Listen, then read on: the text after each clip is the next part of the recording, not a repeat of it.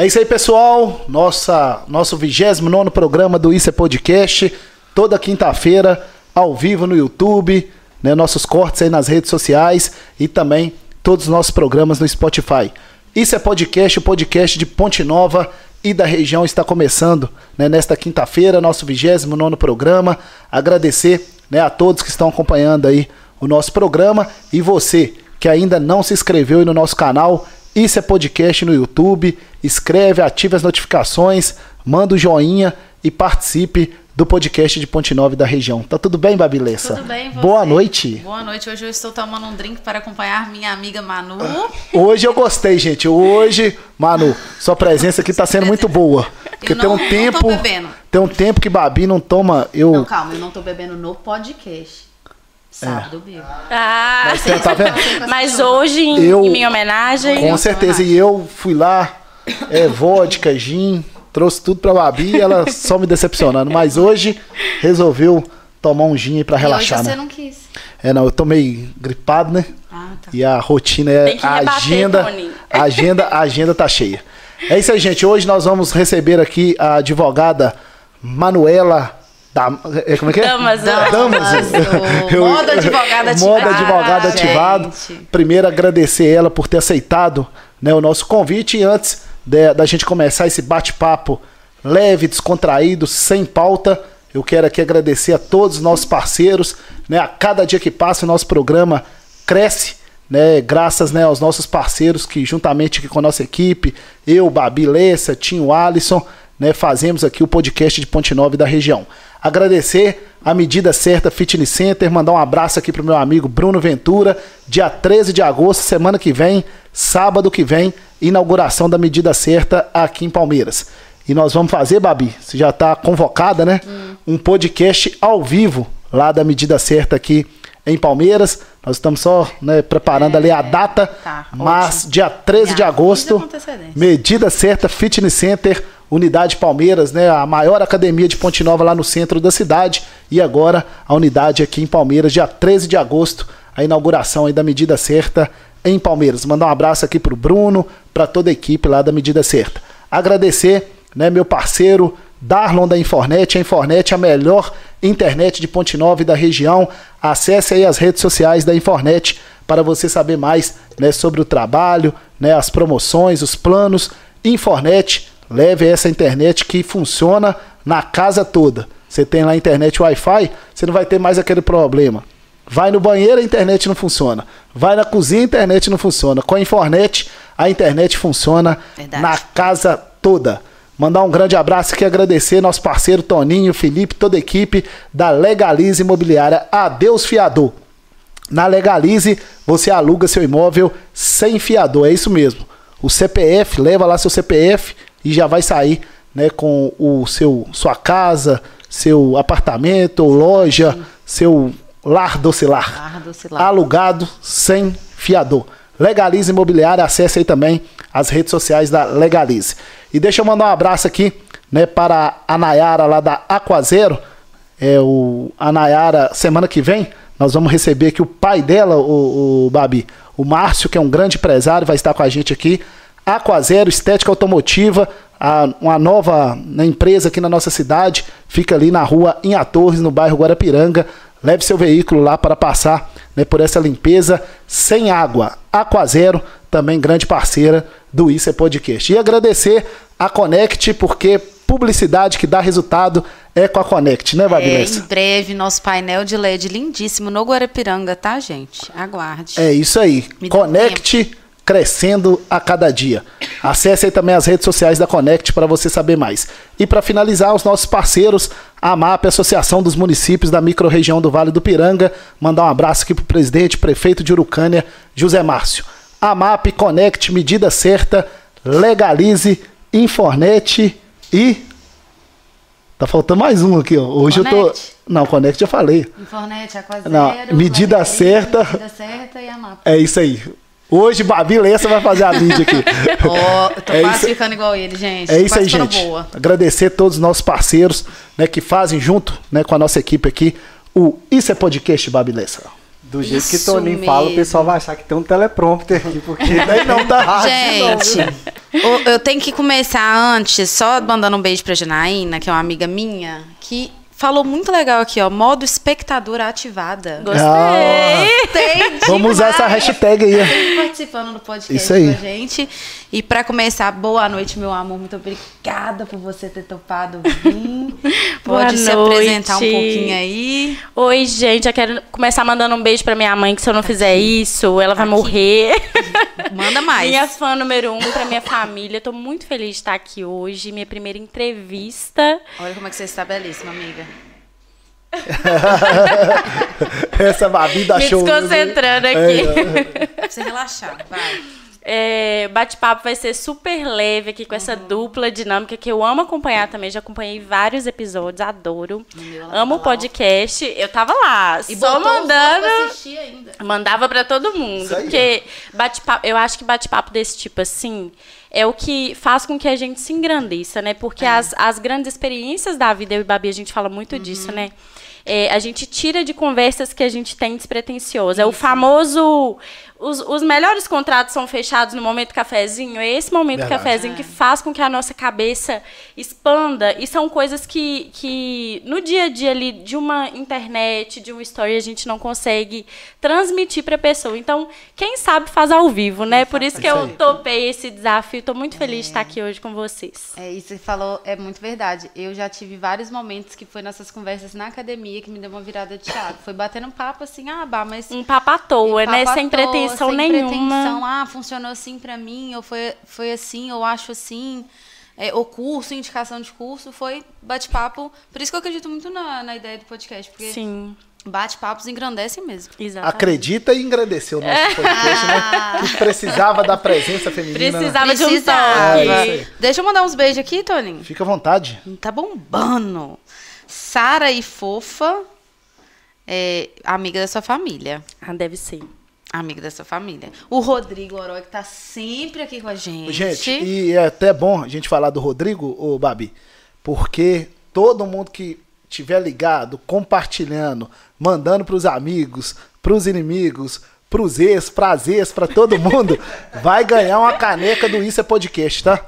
Ontem eu já comecei a distribuição, tá, Babi? Isso mesmo. Mas depois você também vai distribuir algumas. Ô, Tony, Ah. e nós já vamos mandar uma pro Rodrigo, né? É, vamos mandar uma pro Rodrigo, nosso co-host, Tinho Alisson, hoje tá muito animado. Recebeu Modo semana passada, aí tá animado. É porque voltou o microfone pra mão dele, por isso que ele tá assim. Ô, gente, deixa eu só mandar um beijo pra minha avó. Vocês Ah, têm noção? claro. Minha avó. Ela tá assistindo? Tá online, mandou pra mim. Minha neta, meu orgulho. Um beijo, vovó. Ai, que Tia. Andreisa e Teté também que estão assistindo. Minha família toda. Meus, Ai, meus principais apoiadores. Não sou ninguém sem eles. É Isso, isso aí. suas amigas estão aqui também. Minhas amigas, Sua mamãe já mundo. falou aqui várias coisinhas. Maíra Moreno, Amanda. Obrigada, gente, por estar assistindo. Carol. É, Andreisa, sua tia. Minha tia. Adriana Quintão. Bruna. Meu namorado está aí. É, por falar Olá. nisso, a Bruna, Tony, a doutora Bruna. Ó, lá deixa eu mandar um abraço aqui pra assessora doutora, pra do doutora Bruna, assessora jurídica lá da Prefeitura de Rio Casca. Chique. Em breve vai estar com a gente aqui também para falar sobre o direito público, né? Ó, que é muito importante. Muito. Jana. Ana Carolina. Se... A fotinha aqui tá, de- tá ruim de ver. Quem que é? Mas falou que é o melhor podcast, também acho. Maíra. É, Celina Ribeiro, que é sua avó, Minha né? avó. Ela tem YouTube? Ela tem, ela é super Que modernete. Ela tem! Pix, ela tem Ah, WhatsApp, gente, É tá? Chique. Depois a gente continua mandando mais beijos. Tem Iris aqui também. Kelly tá aqui. É, Daisy L. Cruz. Conhece? Uhum. Eita, que eu já Desde estava aqui ansiosa para assistir essa maravilhosa, dando um show. Sou muito sua fã, Manuela. Manu, vamos começar então. Vamos. É, primeiro, né, falar um pouquinho da sua profissão né, no direito. Que qual que é a atuação da advogada da família, né? Que a gente vê advogada criminal, advogada do direito público. Como é que é a atuação da advogada da- de família? É muito amplo quando a gente fala assim advocacia familiarista, porque é um termo muito específico, muito técnico, mas que as pessoas que são leigas nessa área não fazem ideia de que que uma advogada familiarista faz, né? O que, que faz, então, uma advogada familiarista? Divórcio. a gente prende pai que tá devendo pensão alimentícia. A gente faz isso Foi assim que E se tem um trem que dá trabalhar lá em cadeia, casa pensão, hoje. hein? da cadeia Da mesmo, tem que ficar esperto. É, a gente faz inventário, a gente cuida de problemas familiares do cotidiano, né? Então, todas essas situações de uma família que envolvem pessoas, nós da área familiarista cuidamos. É, situações assim que envolvem muito essa parte emocional. Porque o direito criminal, por exemplo, é um direito que lida, é um tipo de direito que lida com a letra fria da lei, né? É, as criminalistas buscam um provimento mais justo para aquelas pessoas que foram condenadas em virtude de um crime que cometeram. O direito de família é um pouquinho diferente porque não é só letra fria da lei, a gente precisa ter uma sensibilidade, um tato. Não é simplesmente você analisar a, os dizeres de um artigo, né? Se fosse assim seria muito fácil. Então a gente lida com emoções e sentimentos, a gente acolhe, é um pouquinho terapêutico também, tem esse essa pegada é, psicológica, é basicamente isso que eu faço. E você, quando estava lá na faculdade, né, estudando, é, já tinha esse pensamento de atuar nessa área da família? Como que você entrou nessa área? Então, eu nunca quis ser advogada. Não? A advocacia veio na minha vida por causa de Amanda. Foi ela quem. Sua amiga. Isso, e minha sócia. Criminalista, tá, gente? Se precisarem. É, eu sempre quis Espero ser juíza, precisar. mas eu fui entender esse querer ser juíza muito mais tarde. Porque, na verdade, o que eu idealizava quando eu entrei para a faculdade uma coisa que um cargo público pode oferecer para a gente com muita facilidade, né? A autonomia profissional não oferece nenhum tipo de estabilidade, é, né? É, então, quando eu quando eu pensava assim, seguir uma carreira dentro do direito, eu sempre soube que eu queria fazer direito. Eu já tinha esse pensamento desde pequenininho, eu sempre fui muito decidida porque eu achava bonito, eu achava glamuroso, né? Falar, ai, promotor de justiça, juiz. E aí, conforme a ideia foi amadurecendo, eu fui me interessando pela magistratura. É, só que eu pensava muito nessa questão da estabilidade financeira, principalmente, porque o meu pai ele vivia, ele tinha uma doença degenerativa que dependia de muitos cuidados. Então, é, qual que era o link que eu fazia com essa estabilidade financeira? Eu tinha uma preocupação futura de não ter condições, talvez, de, de dar para ele ali um conforto, uma longevidade que talvez ele precisaria. Na minha cabeça de adolescente, eu pensava, bom, ganhando um salário de uma juíza, provavelmente eu vou conseguir dar para ele essa vida. E aí acontece que meu pai faleceu. Eu ainda estava cursando, ele não me viu formar do plano terreno, né? E depois que ele morreu, eu senti que essa parte desse sonho que eu tinha cultivado por tanto tempo morreu junto com ele, sabe? É, e que eu não precisava ficar me preocupando com essa estabilidade, algo maior que talvez o destino tivesse preparado para mim. E foi aí que eu comecei a me interessar por essa outra parte do direito que eu não tinha me interessado antes. Quando eu formei, eu tinha uma expectativa de conseguir um estágio de pós-graduação ali, logo que eu colei grau, mas infelizmente eu não consegui, e aí eu fiquei de pés e mãos atados, né? Foi aquele, e agora, José, o que, que eu vou fazer da minha vida? E aí minha mãe, muito prática, muito decidida, na época falou para mim, Manu, na pior das hipóteses, minha filha, você tem profissão, você tem OAB, você pega a sua OAB, você começa a advogar, você vai resolver sua vida, sem fazer nada você não vai ficar. E nisso, é, desde a época da faculdade, já existia uma brincadeirinha ali entre, entre Amanda e... Você estudava juntos? Isso, na mesma sala. É, nossa amizade começou na faculdade.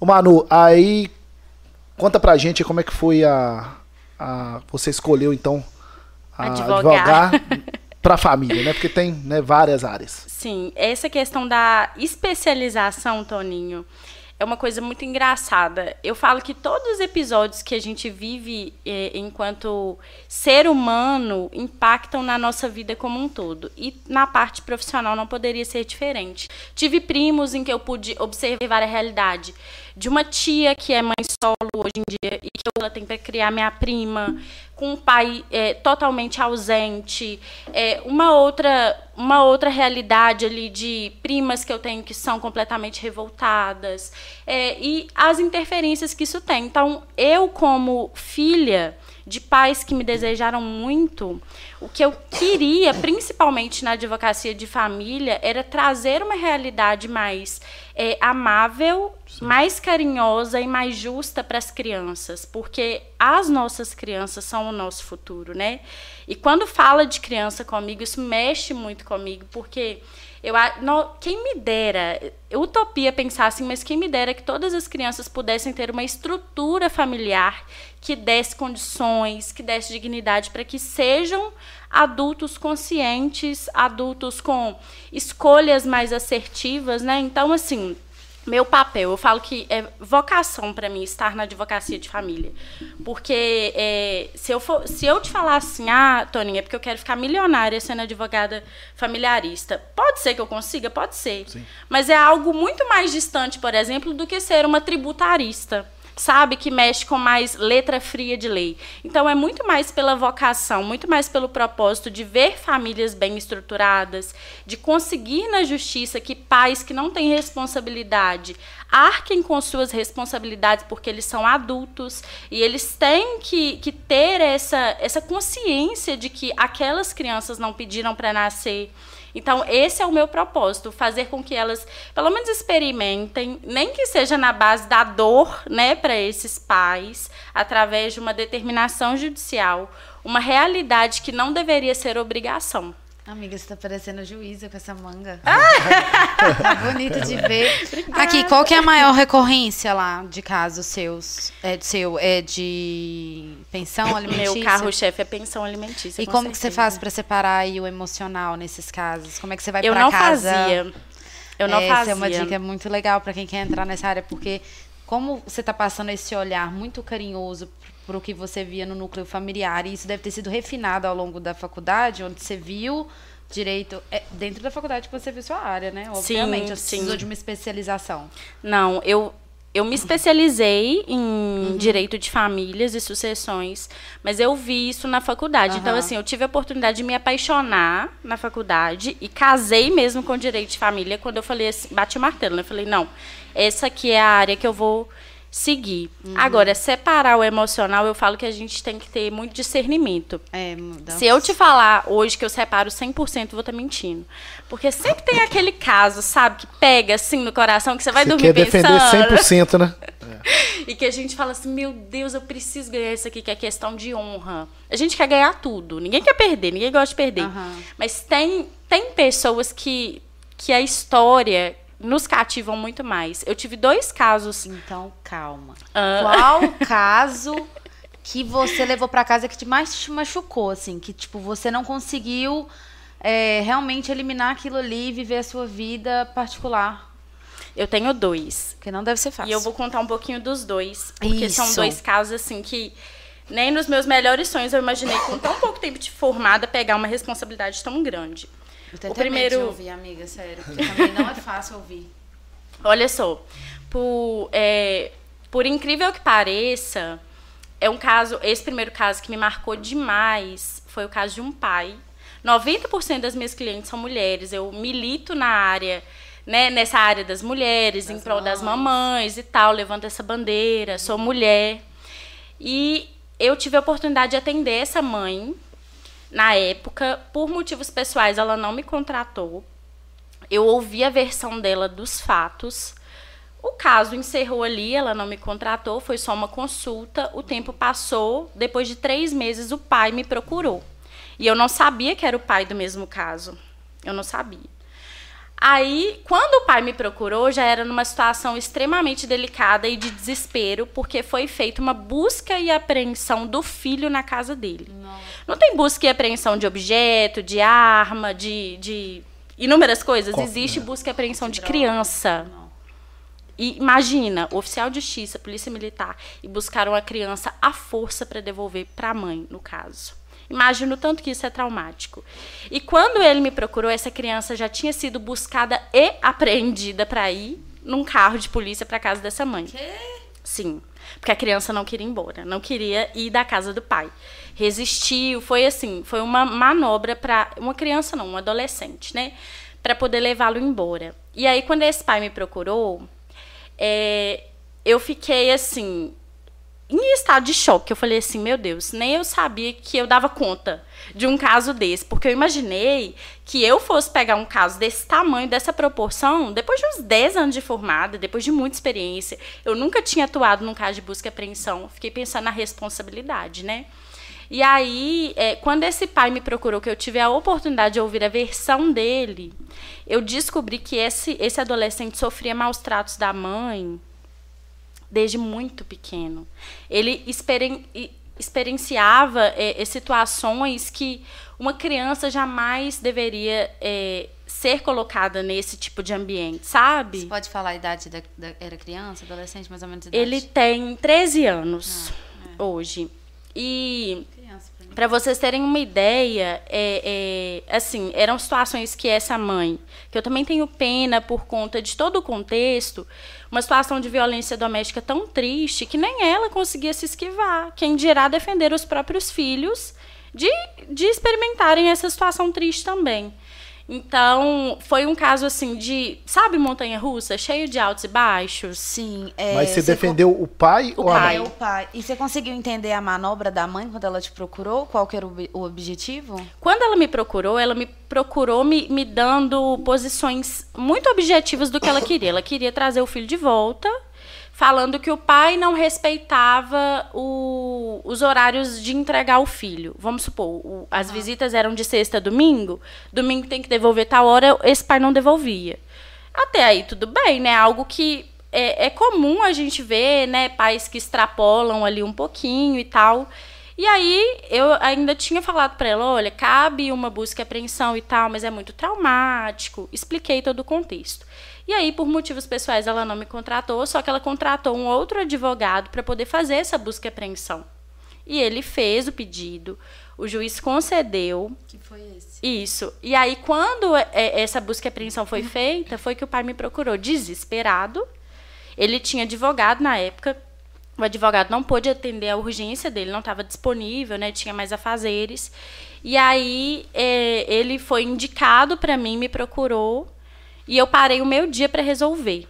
Só que a gente não conseguiu resolver de forma fácil. Nós demoramos. E eu estava prestes a viajar, eu ia tirar uma semana de férias. Eu tinha dois dias para fazer um recurso extremamente delicado, que seria assim: caso de vida ou morte, sabe?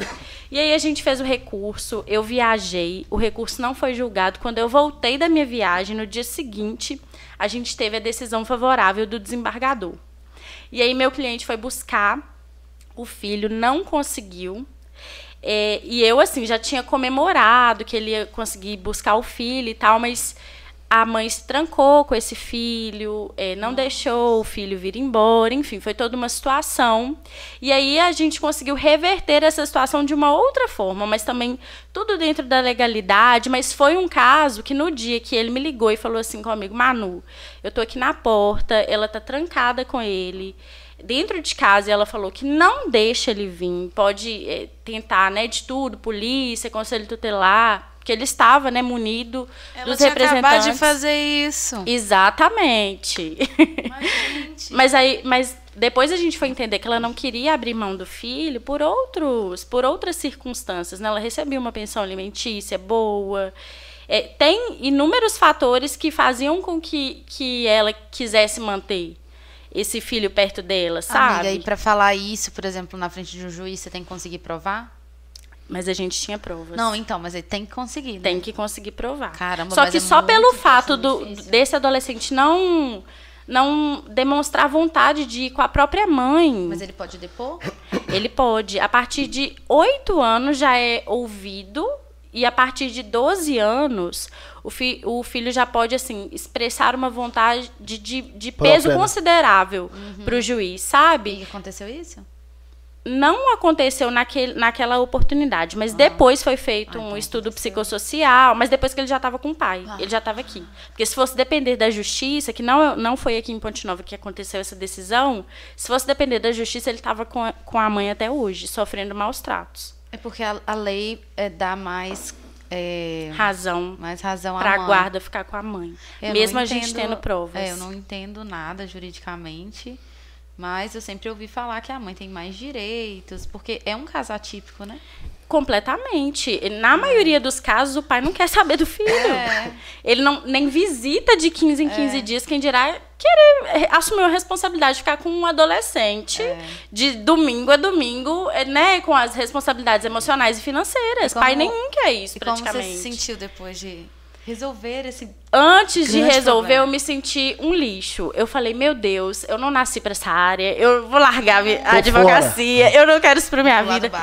Eu tava. Quando eu recebi a notícia de que essa mãe não queria eh, liberar o menino, eu estava. Eu já tinha ido pro Acabiara no dia com o Caio comemorar que eu tinha conseguido a decisão. Por isso que eu falo, gente, nunca comemorem antes de ter, assim, 100% de certeza de que deu tudo certo.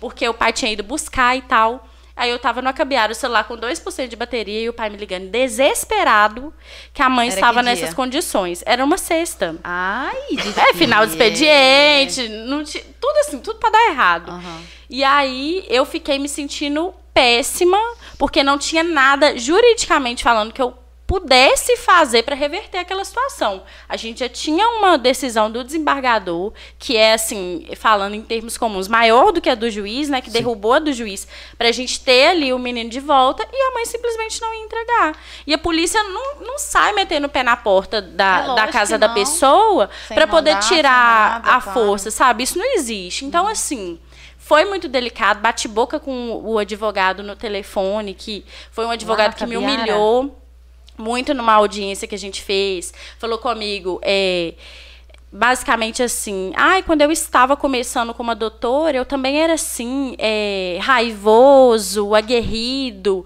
brigava com unhas e dentes, tentando me desmerecer por eu ser recém-formada, e nem tão, tão mais experiente assim que eu ele é, sabe? Amigo, mas às vezes era a única arma dele. Era o único argumento que ele tinha, porque ele não tinha prova. Era a única arma, era te Então ele tentou me desestabilizar. Isso. E na hora, minha sorte é que eu consigo contornar a situação, mas depois, o que eu chorei, gente, com aquela situação, porque a gente, por mais que a gente não acredite, a gente se questiona. Uhum. Depois, você com você mesmo, tomando um banho, ou com a É. cabecinha deitada no travesseiro, a gente pensa assim, mas será? Será Será, que ele não tá conta? falando Será que verdade? ele- Será? é. Entendeu? Bate Fica a a dúvida, né? Fica a dúvida. Bate a dúvida. Aí eu fui, eu fui embora nesse dia me sentindo péssima. E aí, depois de uma semana, quando a gente foi te- conseguir reverter essa situação, que o adolescente veio, porque o pai continuou com o direito de visitar, né? Então ele veio. E aí, nessa vinda, aí ele não voltou mais, porque não tinha mais nada que fizesse com que ele voltasse, não tinha mais uma decisão e tal. a Aí ganhou a guarda. Não nessa semana, mas o Não, menino sim. ficou, né? Aham. Aí, eu, pra vocês terem uma ideia de como isso me abalou, eu não consegui nem comemorar, assim, plenamente, quando ele veio, sabe? Porque Depois do baque? depois desse baque eu falei assim, eu não vou comemorar, eu vou comemorar só, só quando eu tiver assim o papel falando termo de guarda para fulano de tal e pronto, assinado, Assinado, pelo tudo. juiz, não vou cantar vitória. E aí quando saiu o termo de guarda que nem tem tanto tempo, olha só, e esse processo, gente, detalhe, ele tramita há 11 anos. Quando essa briga na justiça começou, eu não pensava em existir direito, porque eu tenho 26, tá? Tem 11 anos que esse processo está na justiça. Amiga, eu ia falar agora que eu tenho a sensação que as coisas da, da, da área do direito que você escolheu fazer são um pouquinho mais rápidas do que a gente vê normalmente no direito no Sim. geral. Você aí acabou de derrubar uma pergunta que eu ia fazer. Sim. Porque eu 11 achava que era anos. assim, você comenta um caso, passa uma semana, você já tá contando mais Com um pedacinho. Ou com outro. Daqui a pouco acabou. Mas É, geralmente mas são causas rápidas. Porque a criança e o, ado- e o adolescente têm prioridade na Lógico. tramitação. Eles passam na frente. Imagina assim o como o idoso, 11 deficiente. anos pra decidir alguma Sim, coisa. mas para você ter ideia do tanto que era delicada a situação, porque o juiz ele ficava assim, né? Meu Deus, eu vou tirar esse filho da mãe. É. Que loucura. Geralmente não se tira o filho de uma mãe, então ele ficou entre a cruz e a espada.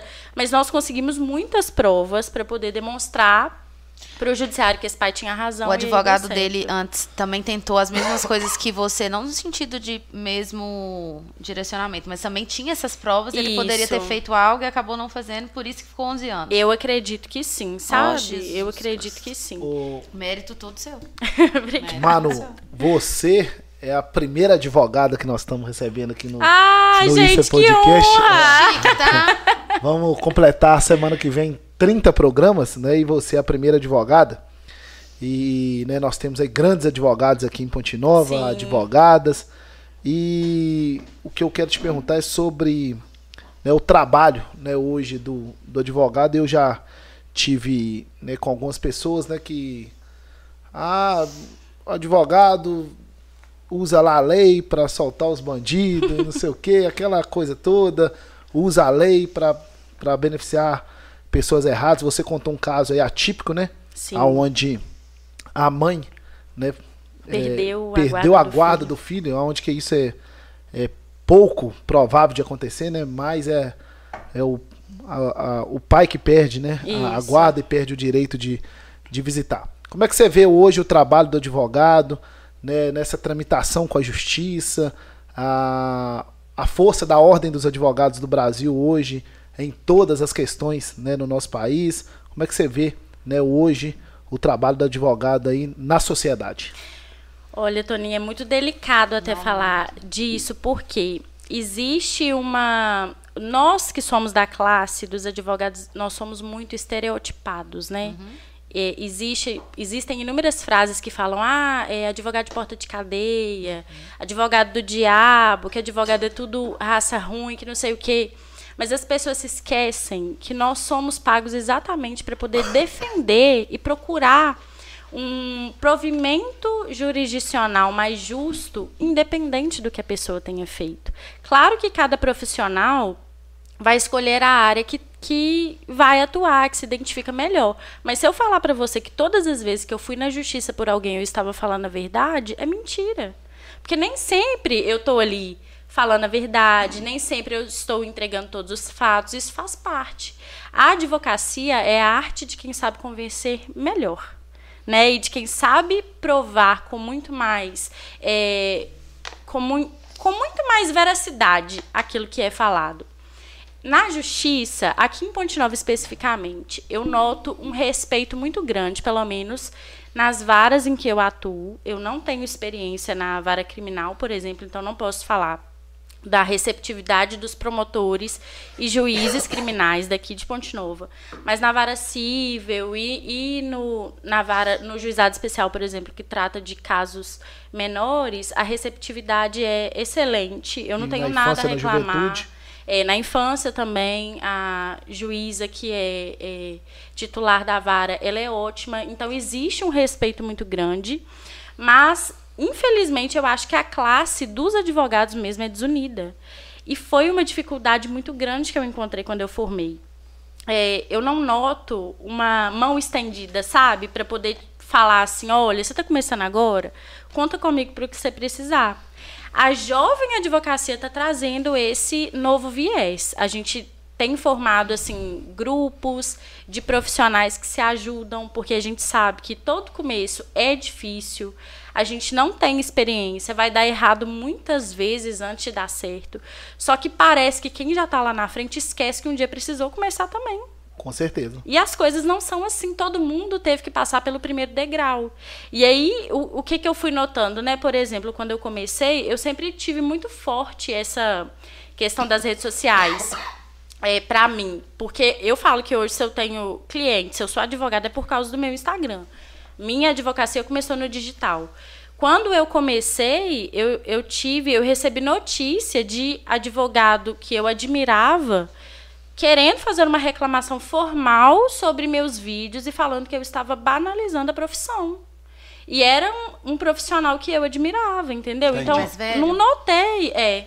Sempre os mais velhos, é isso que eu tô te falando. Na jovem advocacia, a cabeça é muito aberta, a gente se ajuda, a gente sabe que o, o sol brilha para todo mundo, a gente não tem que olhar para o outro como concorre- concorrente, a gente Verdade. olha como colega.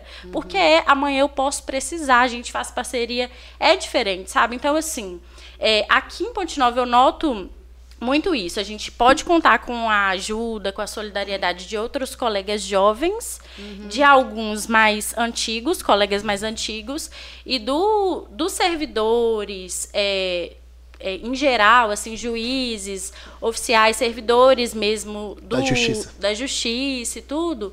Tem esse olhar respeitoso com a gente. Aqui em Ponte Nova eu não tenho absolutamente nada a reclamar. E como que você começou na internet, já que você falou? eu Assim, comecei muito não. antes de ser advogada, né, Bá? Aí, isso, eu lembro e tal. é, e você migrou de um ramo que era fitness pro direito. Tipo, Isso. Você lembra do Manufit na cozinha? super, eu lembro super, muito Fazia mesmo, propaganda pra loja de suplemento.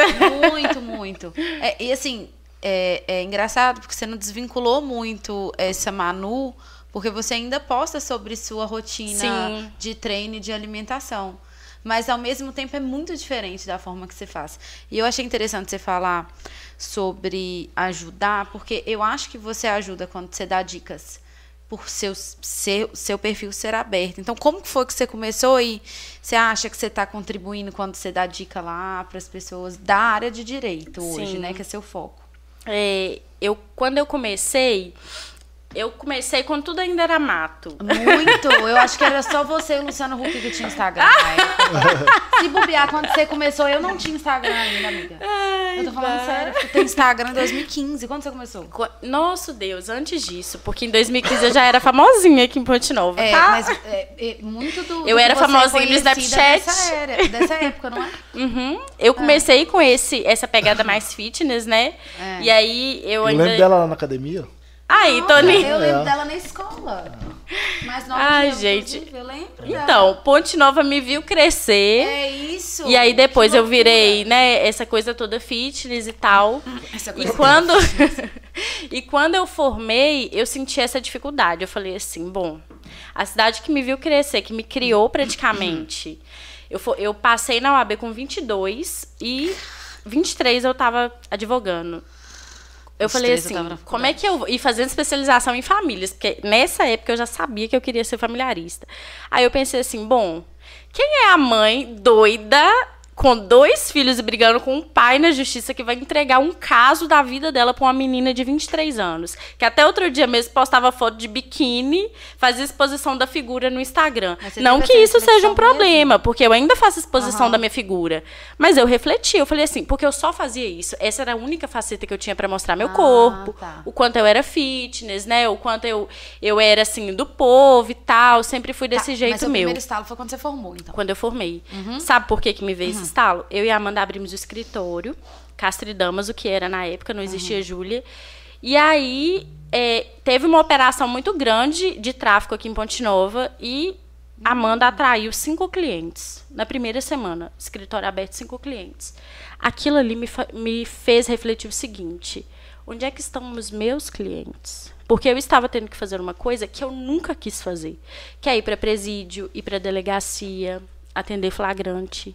Você, tava, você Eu não queria. ela, eu come... Porque era o que tinha pra fazer. Se era o único serviço do escritório, eu ou eu fazia aquilo junto com ela, ou eu ia ficar lá de braço cruzado, sem dividir nada com ela. Porque se eu não queria trabalhar, não ia ser justo ela dividir o que ela recebesse comigo. Então eu tive que pôr a mão na massa. Tanto Nossa, que é interessante. que eu fiz um júri com três meses de formada sem ter feito uma audiência.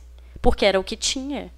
Então, ou eu encarava aquilo ali, ou eu ia ficar sem ter o que fazer. Eu não tinha cliente da área que eu escolhi para mim. Então, nessa época que veio o estalo, eu falei, gente, até quando eu vou ficar deixando as pessoas me verem como Manu blogueira? Porque esse era meu nome em Ponte Nova. Hoje, se vocês perguntarem para qualquer pessoa, que Manu? Manu é advogada. É. É o meu rótulo. Mas naquela época era Manu blogueira. Então foi isso que me deu esse estalo e Caio. Caio, gente, pra quem não conhece, extrema Capricórnio, que extremamente amigo, por sistemático, por eu expor, né? É. Não, porque vocês estão juntos, não por isso. Vocês Há estão 12 juntos. anos. 12? 12 Eu ia falar anos. oito. 12 anos. Tá e louco. Caio um dia falou isso comigo. Ele falou assim comigo: Amor, sabe uma coisa que me incomoda? Todo mundo que fala comigo, ah, você é namorado de Manu blogueira. Você não é só blogueira. Você já parou pra pensar nisso? Creu.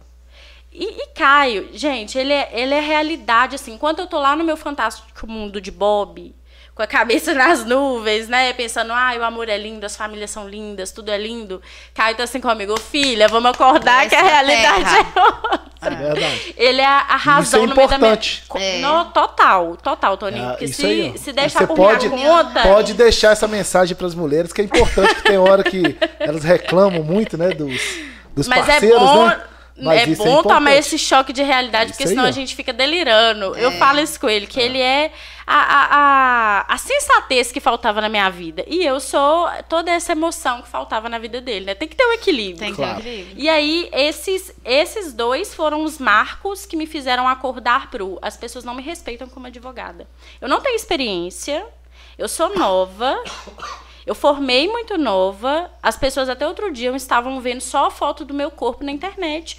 Como que essas pessoas vão entregar pra mim o divórcio da vida delas? Com menino pequeno não, fazia o menor sentido. É incoerente um- uma mãe, né, de família, nessa situação, chegar fragilizada pra mim e falar assim, Manu, tô te entregando na sua mão pra você resolver. Mas qual foi o primeiro ato seu na internet que determinou a sua mudança? Tipo, você apagou tudo? Nunca, nunca paguei você nada. se. come- é, é, eu, sei em partes. Você fez um rebranding também, Sim. né? Você se posicionou Foi de toda outra uma forma. construção. Uma construção. Mas como que é isso tecnicamente mesmo? Né? Não falando Aham. pra leigo. Eu comecei a compartilhar conteúdos voltados para a área jurídica. E aí eu comecei a perceber que eu tinha que focar nas dores de quem poderia me contratar. E na sua imagem, o que, que você precisou alterar? A primeira coisa que eu fiz, consultoria de imagem. Porque eu me vestia muito piriguete. Eu saía muito assim. E eu falo, gente, a piriguete que habita em mim, ela não morreu. Mas ela foi repaginada. Entendi. Por Deu exemplo. uma atualizada. Ela glamourizou. Isso. Por exemplo, eu fiz consultoria, inclusive, com Lari e Mari, da LM Consultoria. E a primeira vez que elas me atenderam, é, que elas foram fazer aquele closet clean, Aham. elas falaram assim comigo, Manu. Closet clean é tirar Do guarda-roupa. algumas peças que elas não acham que combinam com o seu estilo do guarda-roupa. Elas falaram assim comigo, Manu, você faz audiência de cropped? Porque só tinha cropped dentro do meu guarda-roupa. Eu não tinha um blazer. Nem branco, nem preto, nem E de não, cor você- nenhuma. Você também nunca tinha tido esse O pensamento, quê? né? Claro que não. Pra que É. eu ia querer um blazer dentro do meu guarda-roupa? Não combinava comigo. Ou uma Muito blusa, tampado. uma camisa. Não fazia sentido. Aham. E aí eu fiz essa consultoria de imagem com elas. Falei com elas, olha, é, eu não posso perder, né, a minha essência. Por exemplo, usar onça e usar batom vermelho é algo muito forte da minha personalidade. Desde essa época, amiga? Desde essa época, eu sempre fui, porque o meu estilo de vestir é o estilo sexy.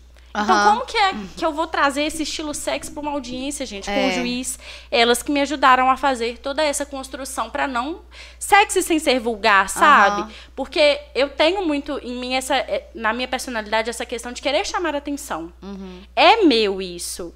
Só que como é que eu vou fazer isso sem parecer estereotipada para as pessoas? Né? Sendo advogada num meio tão machista, elas me ajudaram a reconstruir essa imagem e eu fiz um rebranding é, filtrando que tipo de conteúdo pessoal eu compartilharia nas redes sociais, porque isso é muito importante. As pessoas acompanham aquilo que a gente deixa com que elas acompanhem e é, focando mais para essa parte técnica, né? Trazendo, trabalhando em cima das dores das mães, porque por mais que pareça óbvio, as pessoas não têm acesso ao conhecimento básico de lei. Tem Não, gente que chega para mim com dúvida, nada. sim, mas com dúvida sim, que para mim eu falo assim, nossa, isso é banal, para a pessoa não é. Amiga, e ela tá nada. sentindo uma dor física porque ela não tem acesso a essa informação. Então comecei a trabalhar essas dores. Mas o principal assim, a, a viradinha de chave foi quando eu transformei o meu nome de Manu Damaso para moda advogado ativado. E foi você que criou essa, esse bordão que ele. Esse bordão é muito legal, porque Bacana. ele. Enfiou na vida de todo mundo Ele de pegou, algum né? jeito. É modo dona de casa ativada, É. é, modo maquiadora ativada. Tem várias vertentes. Então, assim, ele serviu pra muitas pessoas e é como se realmente ligasse a gente. Agora eu Isso. sou essa mulher. E o que, que eu pensei? Mas teve a questão que você perdeu o Instagram também, porque o pessoal.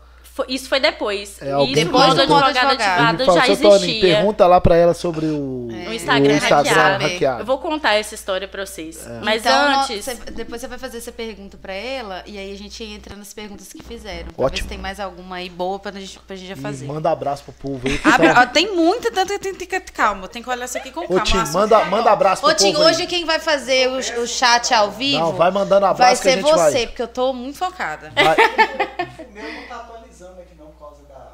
vai começando, vai falando. Deixa eu ver se o meu tá. Ô Tim, tira os problemas e vem só pra Sua mãe falou que você chora. Eu choro com o quê?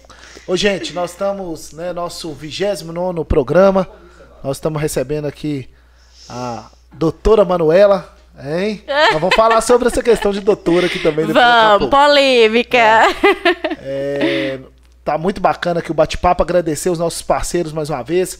Legaliza Imobiliária, Infornet, Medida Certa, AMAP, Aquazero e Connect. Né? Agradecer os nossos parceiros, né? parceiros aqui do Isso é Podcast, toda quinta-feira ao vivo. Pode, pode mandar os abraços aí, ô, ô Babi? Pode. É... Milena, amor, beijo pra você. Obrigada por estar aqui. Vânia Araújo. O pessoal é, escreve no canal aí, todo mundo que tá mandando. É, dá um dá um joinha. Meu amor tá falando programaço, tá mesmo, amor. Carol tá aqui. Ô, Matheus, tá convidado a vir aqui no nosso É, estúdio, hein? inclusive conhecer, né? Com certeza. É, a Mandinha tá aqui falando assim, ela quase me matou, mas brilhou como sempre, arrasou no júri. Por quê?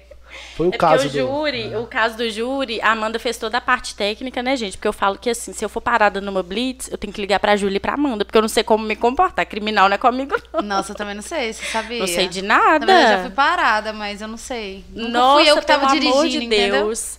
E no júri, pra aliviar essa questão, esse lado técnico aí pra mim, eu fiz a parte emocional, né? É. Como só uma boa canceriana sabe fazer. Aham, Você mãe tá entrou assim, na- que você chora dependendo do caso que você atende. Nossa, Deus. Eu, eu- gente, eu choro de lágrima pingar. Lágrima comprida. Salete da, da novela, vocês Aham, leram? aham. Lágrima comprida. Eu, eu sinto muito tudo isso. Mas vamos resgatar. Modo advogado ativado. De onde você tirou essa brilhante ideia? Sabe, sabe como é que isso surgiu? Ah. Todos os dias, quando eu me arrumava pra sair de casa pra ir pro escritório, um belo dia eu resolvi gravar. Hoje eu ativei meu modo advogada, não sei o que, não sei o que. E isso foi se repetindo todo dia. E aí eu fui percebendo que isso virou um movimento. As pessoas que me acompanhavam aderiram a esse bordão e me marcavam. Ah, porque hoje eu ativei o modo professora. As modo próprias advogadas também. e usam, outras né? advogadas. Aí É. eu falei, gente, isso dá um, um nome de perfil muito interessante, muito legal, até para que as pessoas percebam que eu não sou advogada, eu estou.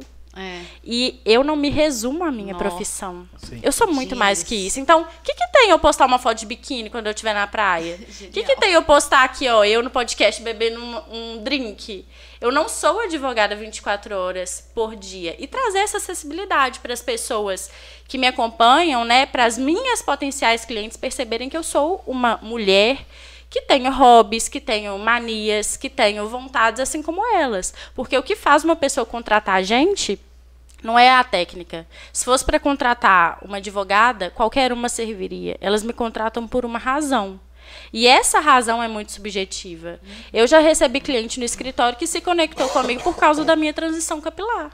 Não foi por eu ser advogada. Se fosse para resolver um problema jurídico, todas nós somos capacitadas para resolver problemas jurídicos. É, vou então até vai muito aproveitar o gancho porque eu gosto de falar. Eu acho que ser advogado, você também é influenciadora digital, mas, mas também eu acho que você tem uma veia aí de marketing que. Gosto. Né, que, que, para além de gostar, eu acho que você também já estudou. Sim. Então, pra- eu queria deixar claro que para quem tá assistindo, para quem assistir depois também, não é muito só da sua cabeça, assim, Uh-uh. Tipo, no sentido assim. Você, Tudo é estudou, intencional. cara. Você estudou, você dedicou pra estar sendo essa referência hoje. Vieram muitas profissões depois disso tentando aplicar a mesma metodologia, tanto que você Sim. dá curso. E quando eu dava consultoria, Vários eu já dei amiga. assim para médicos, dentistas. É, que não foi só para sua área. Então, Com assim, é muito estudo, nome em Ponte não é, Nova, não é isso. só... Não é uma ideia mirabolante, Ô, né? Quem dera. Não, é- é- eu acho que surgem ideias mirabolantes de estudos. Sim. Mas as te falar. ideias são suas, mas é estudo. Quando a pessoa tá animada, é bom mesmo, né? Babi Lessa, ela tá aqui. Ela pode fazer a pergunta que ela quiser. Ela mandou pergunta na Pra caixinha não lá. esquecer. De fazer é porque eu não esqueci. é muita coisa na cabeça. É- essa é boa, tá? É muita coisa. Agora Vamos que você lá. viu, Não, eu tinha visto assim, mas eu vi de longe. Agora que eu tô vendo que você mandou mesmo. Vamos lá para as perguntas. Ô, gente, essa durante a semana nós- a gente abriu lá uma caixinha de perguntas lá e tivemos muitas participações. Agradecer a todo mundo aí que tá é, seguindo aí o Isso é Podcast nas redes sociais. Fernanda Mas- Mansur, veterinária deve ser, né? Que é Tavete É. aqui. É. Ela perguntou, Manu, quando você decidiu seguir a carreira de advogada familiarista, isso aí você já deixa respondeu? eu ver se que tem. E a outra pergunta: o que você considera ser sua maior qualidade e o seu defeito? Ó. Essa é boa. Eu tenho, eu tenho uma. Isso é unânime. Fernanda Mansur. Já foi pra arrebentar comigo. eu tenho uma característica da minha personalidade que é unânime. Todo mundo que se aprofunda um pouquinho nas relações comigo percebe. Eu sou uma pessoa extremamente manipuladora. Só que eu Você posso ser pro isso, bem né? ou pro mal, entendeu? É. Por isso que é a minha qualidade e defeito. Na minha profissão, isso é maravilhoso pra Casou. mim. Porque eu preciso ser persuasiva, eu preciso convencer.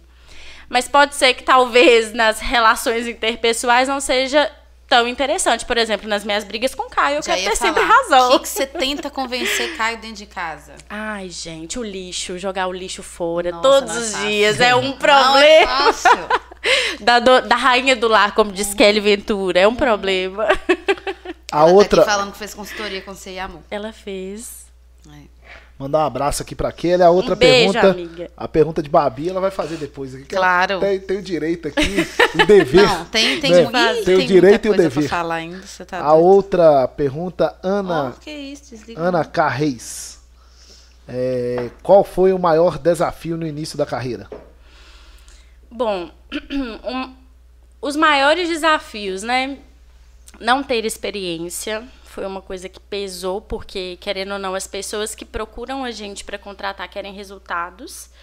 E eu, eu noto que as pessoas, no geral, dão muito poucas oportunidades para quem não tem bagagem. Então, esse foi um desafio. Financeiro foi um desafio, porque a gente não tinha condições de montar um escritório visualmente bonito, né? Isso e o faz lugar. amiga? Muita. Faz muita. Hoje que eu estou no lugar que é Impecável. apresentável. Ir lá, inclusive. Você vai tomar um café comigo. Nossa. Processar ninguém, não, mas tomar um Ah, café assim, comigo. tem Processa. visual. Pra mim, quem Entendeu? vai pro Center é outro patamar. Sobe um degrau na vida. Nossa, Deus, você tá doido. E a gente, assim, é, foi uma coisa que a gente teve noção depois que a gente foi. Porque quando a gente estava no nosso primeiro escritório, eu e a Amanda, o primeiro escritório nós montamos com móveis de segunda mão, muito pouco recurso, né? Minha mãe me deu minha mesa, eu comprei minha, minha cadeira, o resto eu e a Amanda a gente dividiu em suavíssimas prestações, no cartão da minha mãe, inclusive, que nem eu nem ela tínhamos. Então, assim, Caramba. o financeiro pesou, a gente não tinha condições, mas a gente se propôs a fazer o melhor que a gente podia naquelas condições. E essa, essa, esse rótulo, né, esse estereótipo de, ai, tão novinhas, acabaram de sair da faculdade, o que, que elas têm para oferecer? Só que a nossa sorte é que nós tivemos pessoas que acreditaram no que a gente tinha para oferecer muito antes da gente saber que dava conta. Isso foi assim a cerejinha do bolo, sabe, para para levar. Mas essas foram nossas, acredito que principais dificuldades no começo. É, mais perguntas aqui das caixinhas de perguntas da Babi Lessa, que é a Babi Lessa que determinou. Faz a caixinha De perguntas. de perguntas lá. Carvalho. ML. É, Carvalho ML. Carvalho underline ML. Maria Laura. É Maria Laura com o nome Beijo, dela? amiga.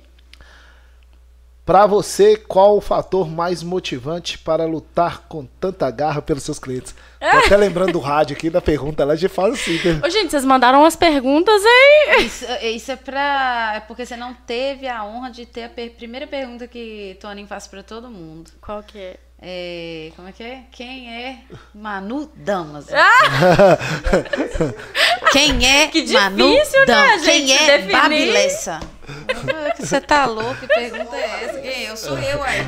Babi, Cacete. mas eu tenho certeza que ele deixou isso pro final, tá? O problema Ai, dela- meu o Deus. problema é que ela já, ela já tira as coisas da minha Não, eu tô achando que hoje ele esqueceu. Esqueci, não. Ô, Toninho, já tá- passou, não, vamos fazer É, essa. Eu acho que ele tá fazendo as perguntas aqui. Pra você, qual o fator Piores. Mais motivante para lutar com tanta garra pelos seus clientes? Como é que a menina chama? Maria? Maria Laura. Maria Laura Carvalho. Tem um sobrenome muito bonito. Igual o seu, né? Ah, isso aí. Ah, o fator mais motivante é poder eliminar a dor da vida de uma pessoa, porque ninguém procura um advogado quando tá tudo bem, né? As pessoas que eu recebo lá no escritório, elas não estão pulando de alegria, elas estão passando por, mom- por um momento muito difícil. Então, se eu consigo restabelecer nem que seja um pouquinho da paz para aquela pessoa, isso já é para mim um prato cheio para eu lutar com todas as minhas forças, trazer paz para a vida das pessoas. Carol Costa Dentista. Manu, por que você quis tanto fazer advocacia? Eu não quis. eu fui obrigada. Tô brincando. É, depois, né, que a minha ficha caiu, que eu precisava ir, senão eu ia ficar pra trás, porque a Amanda falou comigo: eu tô indo alugar minha sala, se você não for, você vai ficar. E aí eu fui, eu percebi que é uma é um ofício muito vocacionado, não é para qualquer pessoa, porque tem, assim como todas as outras profissões, né? A gente tem que se encontrar. Quando a gente faz com amor, a gente faz muito mais bem feito. E porque eu percebi que eu poderia amplificar a voz de pessoas parecidas comigo, mulheres que têm suas lutas e que muitas vezes não são ouvidas por falta de profissionais com esse tato, sabe? E, é, por exemplo, eu acho que profissionais, mulheres, advogadas, entendem muito mais outras mulheres porque só a gente sabe do que a gente sabe. Tem coisas que você, Toninho, nunca vai saber porque você nasceu homem. Entendeu? E numa posição de privilégio que a gente talvez demorou muito mais para poder ter. Então, quando sai da minha boca, eu que tenho um diploma que me permite tecnicamente falar para autoridades o que, que você está precisando, eu acho que pode surtir mais efeito. E por essa questão da sensibilidade que a mulher tem, então, por conta disso também. Você E eu- acha? E vou pegar esse gancho, né? E eu quero que você fala, né? Que você mandou lá o, a- um release, né? Pequeno aí da sua atuação. E você coloca lá, é, trabalha, né? Pela causa das mulheres. Uhum. O que, que é isso de fato? trabalhar pela causa das mulheres, Isso. é fazer com que mulheres tenham tamanha importância quanto homens têm. Por exemplo, Babi falou, falou que a percepção que ela tem é de que as mulheres, a justiça hoje fica muito mais a favor das mães, Da mãe, né, é. de deixar o filho ali com a mãe. Mas uma curiosidade, é, no Reino Unido até hoje, se a mãe for desempregada, por exemplo, ou se ela sair de casa, ela perde o direito de ficar com os filhos. É, para uma mulher conseguir se separar do marido, judicialmente, ela precisa estar separada de corpos há dois anos, ainda que seja um agressor. Então, aqui no Brasil, a gente tem um avanço nesse direito, sabe? Mas em outros países não é assim. E quando eu falo é, Reino Unido, eu não estou falando de um lugar distante. Não. Entendeu? É um lugar muito visitado. Aham. E é um lugar extremamente desenvolvido. Uhum. E com a lei, no sentido da, da defesa dos direitos de mulheres e crianças, com um retrocesso enorme comparado com o nosso. Sim. Entendeu? Nossa, que legal saber Mas, disso. mas assim, ô Manu, é na prática, você como advogada, como. É, casou já ou ainda não? É, É noiva? estou fazendo o test drive. Noivo, noivo. Noiva, é. Noiva. Mas, né, já mora junto, como, né, dona de casa, Sim. como advogada, como. É, Babi já te colocou também como influenciadora digital, marqueteira. Influenciadora então, digital. na prática, como é que é Várias esse facetas. trabalho, né, de estar aí defendendo a causa das mulheres? Na prática, é um, um trabalho assim, eu falo que é um trabalho de formiguinha. Porque mulher é extremamente eloquente, né? E essa Que parte que eu falo. fala muito. Mulher Ah. fala muito, a gente dá muita importância para as coisas, para os detalhes. Verdade. Então, na prática, eu diria que eh, trabalhar com mulheres, lidar com mulheres no dia a dia, suga muito mais as minhas energias, porque eu preciso ter uma atenção muito mais focada, muito mais voltada para elas, né? Do que seria talvez para os homens. Os homens que eu tenho, que são meus clientes, é um, um atendimento extremamente objetivo. Para as mulheres, eu preciso ter, por exemplo, uma caixinha de lenço na minha mesa, porque dali vai sair uma lágrima, sabe? Amigo, eu vou rir com respeito. Mas é, elas choram, elas Não, desabafam. eu choraria também. Eu tô achando legal você falar que tem a caixinha. Aham. Que coisa! Sim, porque é Nem uma um coisa otorrino tem necessária. Uma caixinha de lenço lá pra gente. Mas é a questão do tato que eu te falei. Às vezes o profissional homem, ele não vai ter esse, esse feeling. Porque a gente é que sabe. Como é que ele vai imaginar que a mulher vai começar a chorar ali na frente dele? Ele não vai imaginar. Você acha que uma mulher nessa área, ela pra atender outra mulher, ela tem um desempenho melhor? Eu acho por isso, porque a gente sabe o que, que a outra tá passando. Por mais que eu não saiba assim na prática, por exemplo, eu não sou mãe. Eu nunca me casei, eu não passei por um divórcio, mas eu entendo o que que é, porque a minha percepção é do lado de cá, Nossa. de quem é mulher, de quem poderia passar também. Se acontecer qualquer coisa, Tim, com o relacionamento dela lá na frente, cai tá tá lascada. Mas, mas você já tá. Você já tá Não, pensando. tô, não. fala, fala com a Babi, Babi. Tá agorando meu relacionamento. Já tem Tô 12 brincando. anos, vai viver 50. Mas. Ele, viver- ele vai entrou com muita pra certeza do que tá Se fazendo. acontecer. Vai viver Eu 50 quero ver. anos. 60, Não, vai morrer 100. junto, Deus quiser. Amém. Mandar um Amém, abraço aqui pro Nossa Caio, Senhora. que é um excelente profissional beijo, da. meu Eu amor, falo te isso, amo. Engenharia. Isso, Eu falo isso porque você já tem 12 anos, eu acredito muito, né? Que é isso aí, ponto final. do povo. Mas, nossa, ia, ia ser uma loucura, imagina. Ser lotada de Eu falo assim com ele, amiga. eu falo assim com ele, ô Caio, se um dia a gente, né, casar, divorciar, que você vai contratar? Ô, amiga, e tem outra coisa. Vai- você não vai ter advogada. Vai ter eu? Não vai ter advogado do divórcio, vai ser. Em família. É acordo, É, não vai é ter porque- advogado no meio. Eu, eu usei até errado, não precisa nem a gente colocar lá na frente. O que, que você já faz hoje?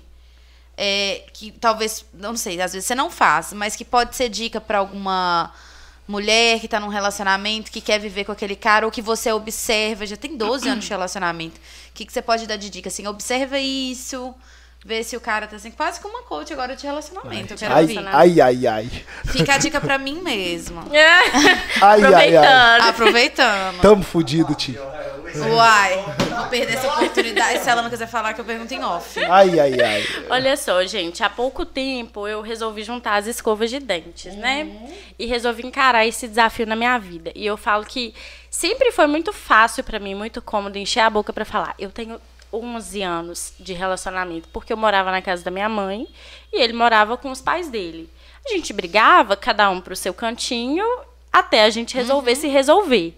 E hoje, morando junto, os desafios são muito maiores, porque além de todas a, toda a carga emocional que a gente já tinha de um relacionamento de anos, né, e de ter passado por tantas coisas, a gente ainda tem que dividir um teto, as responsabilidades de uma As casa, que são muitas, contas. as contas, isso tudo, no- é, é, o estresse, né, de chegar de um dia de trabalho e às vezes o outro também está estressado e ter ali as arestas para serem aparadas mas a minha mãe sempre falou uma coisa pra mim, que é uma coisa que eu levo pra minha vida. Eu sempre tive sonho de casar, de ter filho, né, de ter a minha família. Sempre fui muito assim, é, conto de fadas mesmo.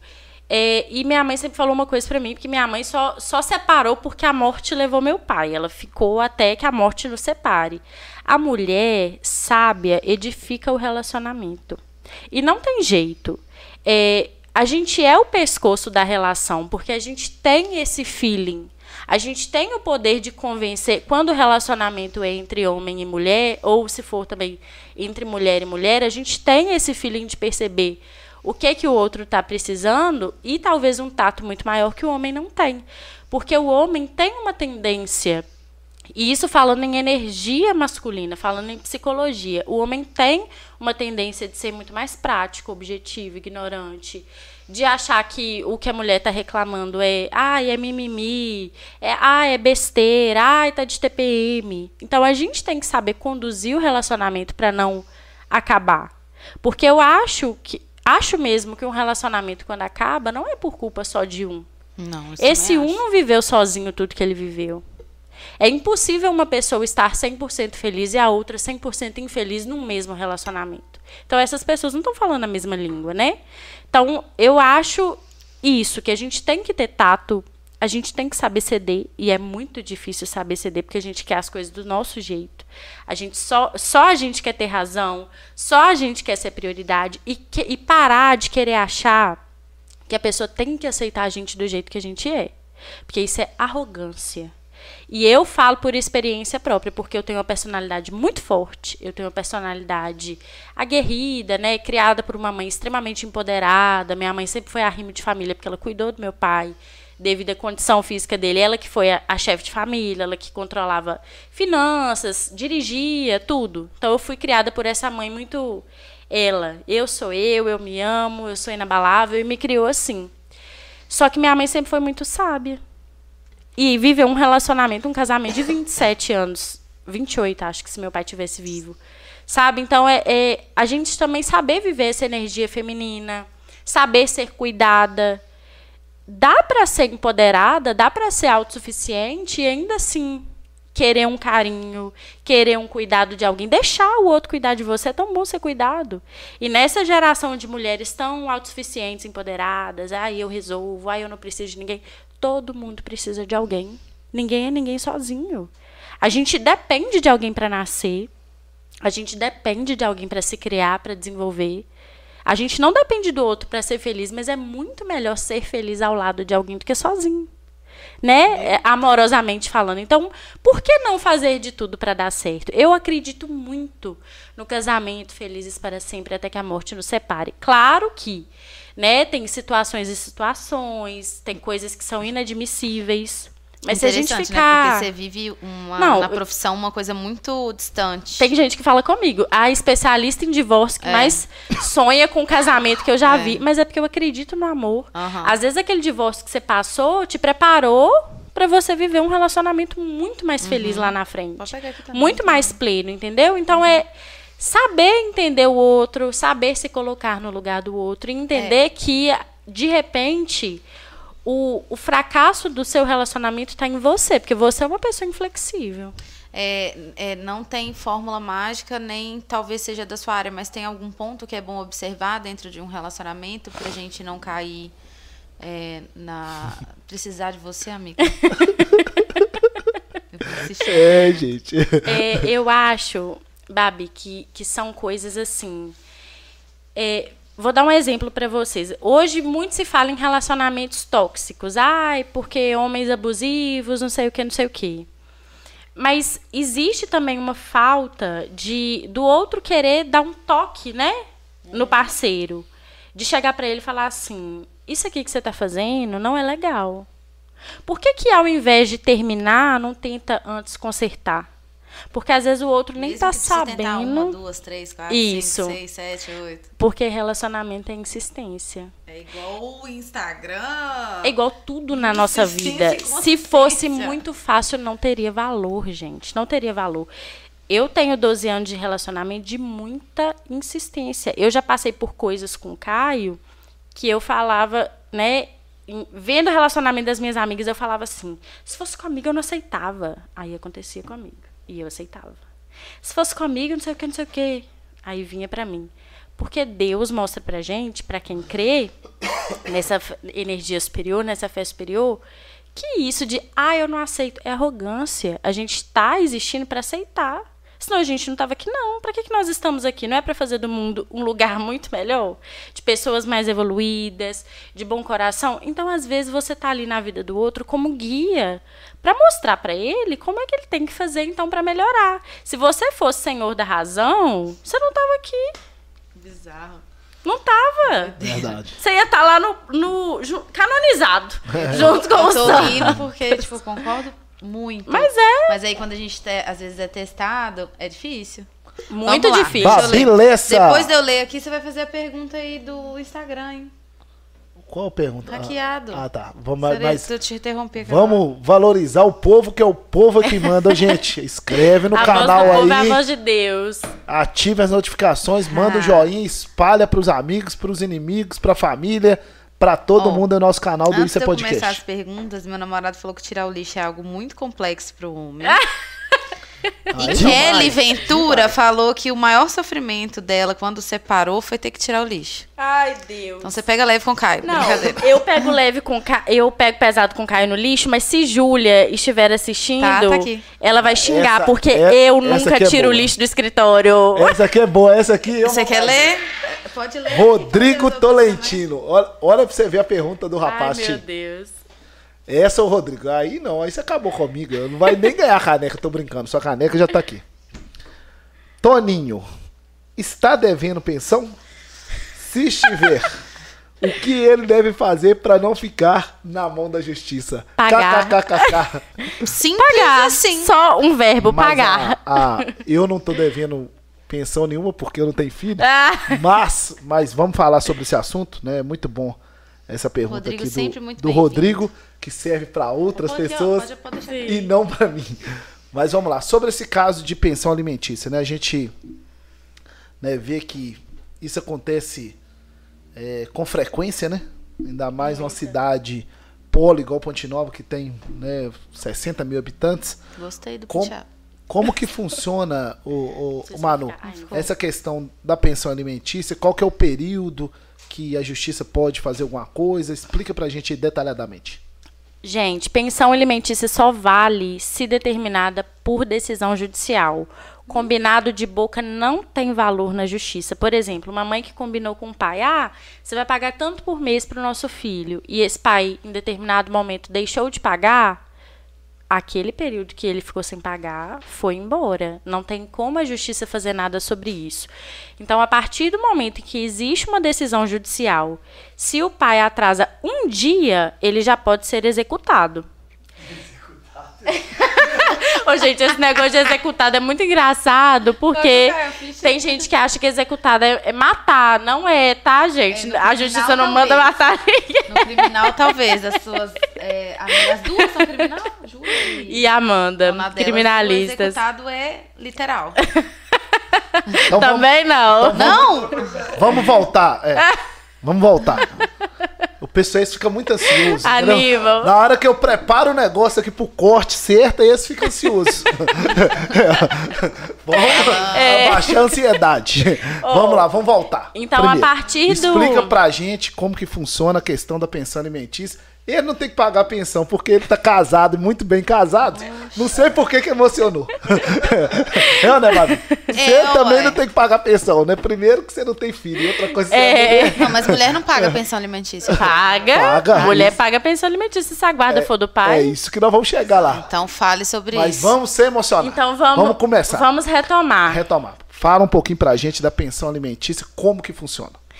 É, Eu me perdi. O que, que eu tinha falado? Você pode começar lá naquela parte que você falou que se não tiver acordo, não É, vale a nada. fogo de boca a boca não adianta. Primeiro ponto. Se for um combinado de boca, pensão alimentícia só vale se existir uma determinação judicial, papel assinado pelo juiz. Vamos supor que a mãe e que o pai conversaram e ela falou: olha, você vai me pagar tanto por mês de pensão alimentícia para o nosso filho. E a partir de dado momento, esse pai, por qualquer motivo, deixe de pagar, ficou, né? Elas por elas, aquele período que ele não pagou, morreu ali, porque a justiça não tem como fazer nada a respeito disso. A partir do momento que existe uma decisão judicial determinando o valor X que esse pai deve pagar por mês, se ele não paga, com um dia de atraso ele já pode ser executado. Mas o que, que cabe? Bom senso. Eu não vou né, é, acionar a justiça se esse pai está me devendo um dia, uma semana de pensão. Por quê? Pode ser que tenha acontecido um atraso, não justificando, tá, gente? Porque boleto não espera, fatura da Nubank não espera, lata de leite, fome não espera. A criança tolerância. precisa. Isso, mas eu acho que assim, um, um bom senso de pelo menos uns um mês. Eu sei que é pedir muito para uma mãe que está passando necessidade ali para poder criar um filho, mas é uma, uma questão assim de bom senso mesmo. Mas é, com um dia esse pai já pode ser executado. As- os três últimos meses podem ser pelo pedido de prisão, que é o que a gente chama de coerção pessoal. A mãe já pode pedir para que esse pai seja, seja preso, né? Até as últimas três prestações que já venceram e dali para frente. E se tiverem mais prestações para trás, vamos supor, ele está devendo há um ano. Então, essas é, prestações, é, a partir da quarta para a última que ele está devendo, aí ela pode penhorar os bens, pedir cassação da carteira de motorista, passaporte, bloqueio de cartão de crédito. E por que que o pessoal, todo mundo fala assim, ó, não pagou pensão da cadeia? Por que que é tão rápido e por É, que você que já acontece? viu isso acontecer? Muito! Por que que É isso uma das coisas que eu mais faço lá no escritório, pedir prisão do pai devedor de pensão. Porque a justiça entende, e não é, não é assim, fantasia, tá, gente? Acontece mesmo. É decretar a prisão e o dinheiro aparecer assim. Eles não querem ir presos, porque na maioria das vezes, os pais que devem pensão alimentícia são pais que não têm nenhuma passagem na polícia por qualquer tipo de crime. Ou seja, são pessoas, cidadãos de bem, né, que não tem passagem policial e que nunca experimentaram dormir um dia na cadeia. E essas Ou pessoas, um a gente nome não quer passar comprometido, pelo... né? Isso, não quer ter o nome comprometido. reputação. A gente não quer ter bens penhorados, a gente não quer dormir uma noite no presídio. Ninguém quer passar por isso. A gente não, não deseja isso na vida da gente. Então, eles pedem dinheiro pra, pra mãe deles, eles pegam empréstimo, eles fazem Agiota e tudo mais. eles arrumam qualquer jeito para pagar. E aí, o que, que a justiça entendeu com isso? Quando eles querem pagar, eles pagam. É. Então, por que, que não pagou por bem? Por que, que teve que esperar sair o mandado de prisão para poder pagar, para arcar com uma responsabilidade que é dele? O menino não pediu para nascer, né? Então, é por isso que a prisão funciona. Por isso que a gente fala cadeia neles. Porque se tem uma coisa que dá cadeia, gente, é pensão alimentícia atrasada. Experimenta ficar sem pagar para ver se não vai preso. E você já acompanhou alguma prisão? Como é que é? Já, não assim, acompanhei efetivamente de ir com os policiais, porque a gente, a gente não faz isso, né? Mas eu já tive casos, não. A gente não interfere nessa área, não. O advogado de quem foi preso é que vai correr atrás de pagar, mandar o comprovante, pedir a suspensão da prisão, para que aquilo ali seja terminado. E, e- e- e o advogado dessa pessoa que foi presa por não pagamento de pensão alimentícia, ele procura o criminal? Aí porque se torna crime? Não, é prisão civil. Ah, tá. ela está prevista no Código de Processo Civil, não é uma prisão criminal. Mas, uma vez preso, vai para o presídio do mesmo jeito, não tem distinção, não. Mas, por exemplo, e se a pessoa não tem cartão, não tem carteira motorista, não tem nada, e está devendo lá, por exemplo, três anos de pensão, o que, que acontece? Fica presa? Na verdade, a prisão ela acontece pelo período de 30 dias, prorrogáveis por 90. Se ela foi presa por esses 90 dias e não pagou, a dívida não quita com a prisão. Ela continua devendo, tendo sido sancionada, pode ter o nome negativado. E essa mãe pode, se quiser, se não conseguir de jeito nenhum receber desse pai, entrar com o pedido de pensão para os avós paternos, para os tios, né? A preferência é pelos ascendentes ali. Avós, bisavós tiver, mas colaterais também, se for o caso. Na prática, eu nunca vi conseguir pedir pensão assim de tio, de avó sim, inclusive de avós que foram presos, já fiquei sabendo porque não pagaram pensão. Ah, oh. É, alguém precisa pagar essa conta. E a dívida não morre, gente. Dívida de pensão não morre, a não ser que o filho, vamos supor, ficou maior de idade e assine como se tivesse recebido. E aí, quando, fica, quando o filho fica maior de idade, essa, essa pensão também é encerrada ou tem algum caso? Não é automática. Não. A maioria das pessoas acha que fez 18 anos acabou. Precisa entrar com uma ação de exoneração de pensão alimentícia para acabar. Por que, que as pessoas pensam isso? Porque a maioria das pessoas que recebe pensão, dos adolescentes, acha também que, ah, fiz 18 anos, acabou, não tenho mais direito. E fica por isso mesmo. E aí esses pais não pedem exoneração, a vida vai passando e ninguém toca mais no assunto. Mas não é automático. Não fez 18 anos e acaba, até porque na sociedade moderna em que a gente vive, os, a maioria dos filhos fazem um curso superior e vão se formar colagral com 23, 24 anos e até essa idade dependem de pai e mãe. Se for filho com necessidade especial, por exemplo, pode ser que precise para o resto da vida. Então, é necessário entrar com essa ação de exoneração para você ficar né, livre de sofrer qualquer tipo de execução, livre de ser preso, e para que o juiz é, é, verifique se esse filho ainda precisa receber essa pensão alimentícia ou se ele já consegue se sustentar sozinho sem inserir no mercado de trabalho. No caso de ser criança especial, ou um adolescente ou adulto especial, é, tem alguma coisa que resguarda a mãe para além do, da pensão? Porque é extremamente exaustivo para uma mãe cuidar sozinha de um filho especial. Oba, é uma. A gente vive numa dualidade quanto a isso, porque, da mesma forma que existe uma ação de abandono afetivo, é, em que os filhos podem entrar representados pela mãe por não receberem afeto e cuidado do pai, existe do outro lado é, uma parte da jurisprudência que fala que ninguém é obrigado a amar. E é muito difícil, porque eu já experienciei isso na minha prática, de pedir para um pai ser multado porque ele não procura saber da filha. Ele paga a pensão em dia, mas ele não sabe, assim, a cor preferida da filha dele. Ele, ele não tem contato com a menina. E quando eu pedi a multa, a justificativa que veio para mim foi: Olha, doutora, eu não vou, não vou de acordo com a senhora, não vou dar o que a senhora está me pedindo, porque eu não posso obrigar um pai a amar a filha. Amor tem que ser de graça. Então é uma dualidade, é sabe? Delicado, Existe amiga. essa ação de abandono afetivo. E eu acho que muitas, muitos filhos receberiam uma indenização se entrassem. Mas a troco de quê, sabe? Porque o dinheiro não supre a lacuna do amor. A gente precisa ser cuidado. A gente não precisa de dinheiro. Se dinheiro resolvesse todos os problemas, dinheiro resolve muito problema. Dinheiro é capaz de deixar a gente assim muito feliz, experimentar várias coisas, mas às vezes tudo que a gente está precisando é do colo de um pai. E muitas pessoas não têm isso. Entrar com essa ação vai punir o pai? Vai, porque às vezes vai doer no bolso e ele vai sentir. Mas não vai suprir na minha vida uma lacuna de ter um pai presente, porque ele não foi. É. E ele nunca vai ser. É muito complexo. Entendeu? É, faz as perguntas que eu fiz, xixi. Ah, fica à vontade. tomou, tomou o gin. Ô, gente, nós estamos. É, Babi Lessa passando pelas câmeras, hein, Tim? É, é isso aí, gente. Agradecer primeiramente nossos parceiros. Legalize Imobiliária, Infornet, Aquazero. Mandar um abraço aqui para Nayara, para toda a equipe lá da Aquazero, Estética Automotiva. Leve seu veículo lá para fazer né, uma limpeza geral aí, limpeza sem água e de qualidade. Aquazero, mandar um abraço aqui para Nayara, agradecer também né, a Connect, Babi, mandar um abraço aí pro Gabriel, para toda a equipe da Connect, a MAP, Associação dos Municípios da Microrregião do Vale do Piranga e Legalize Imobiliária. Ô Manu, é...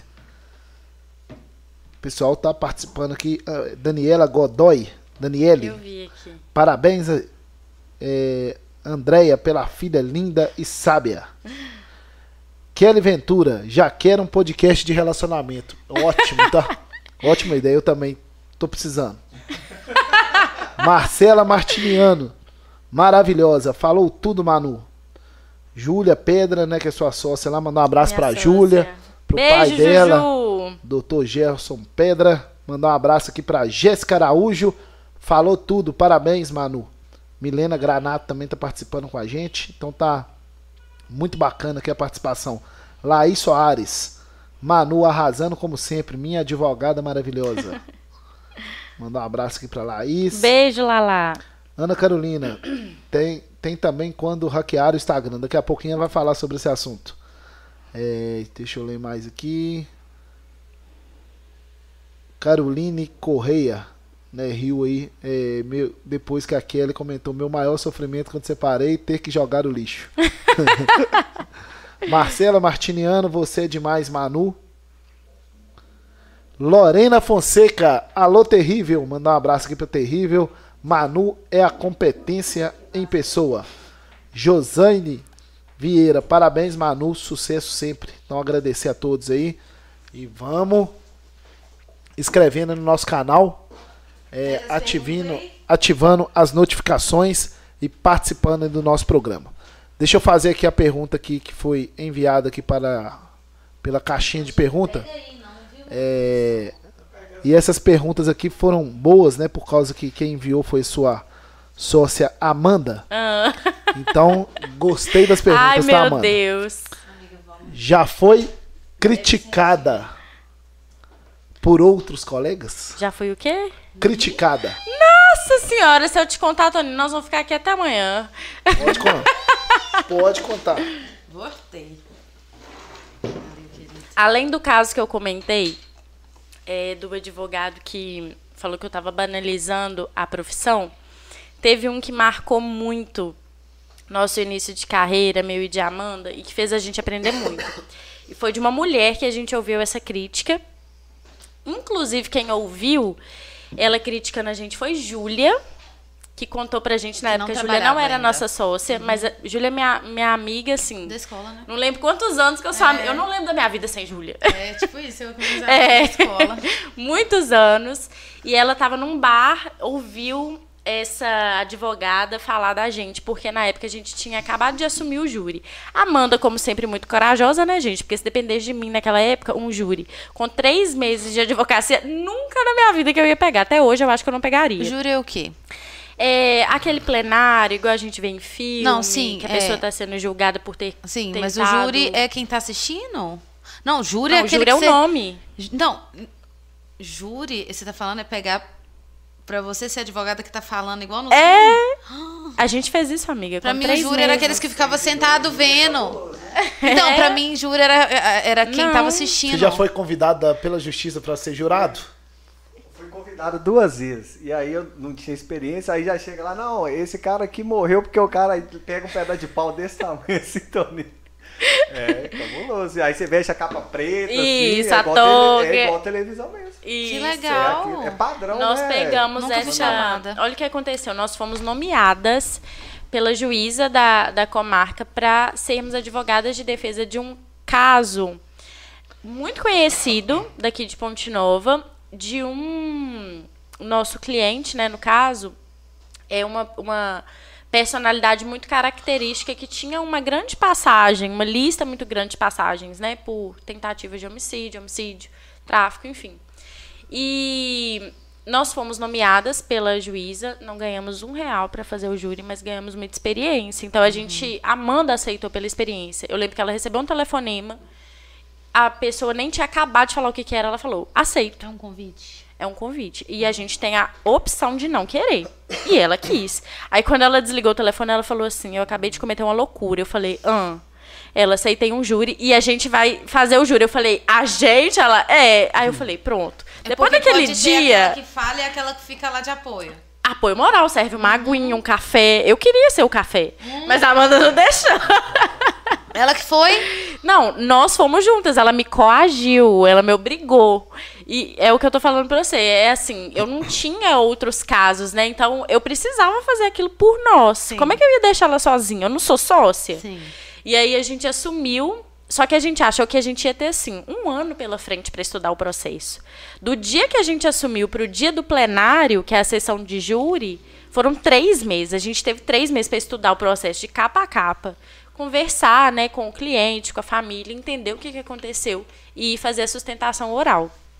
E aí, é, quando a gente assumiu e que foi divulgado que nós seríamos as advogadas desse, dessa pessoa e tal, essa advogada que quando a gente estava fazendo estágio, a gente admirava muito. Inclusive, né, assim, Amanda admirava muito porque criminalista e a gente admirava também porque Referência, amiga. referência, referência. Nó, né, a gente falava assim: "Não, eu quero ser igual fulano e tal". Ela falou numa mesa de bar que ela fazia questão de assistir ao nosso júri para ver de camarote o nosso fracasso. Essa frase nunca vai sair da minha cabeça. Fracasso. Ela, assim, ela já deu a causa perdida antes do negócio acontecer.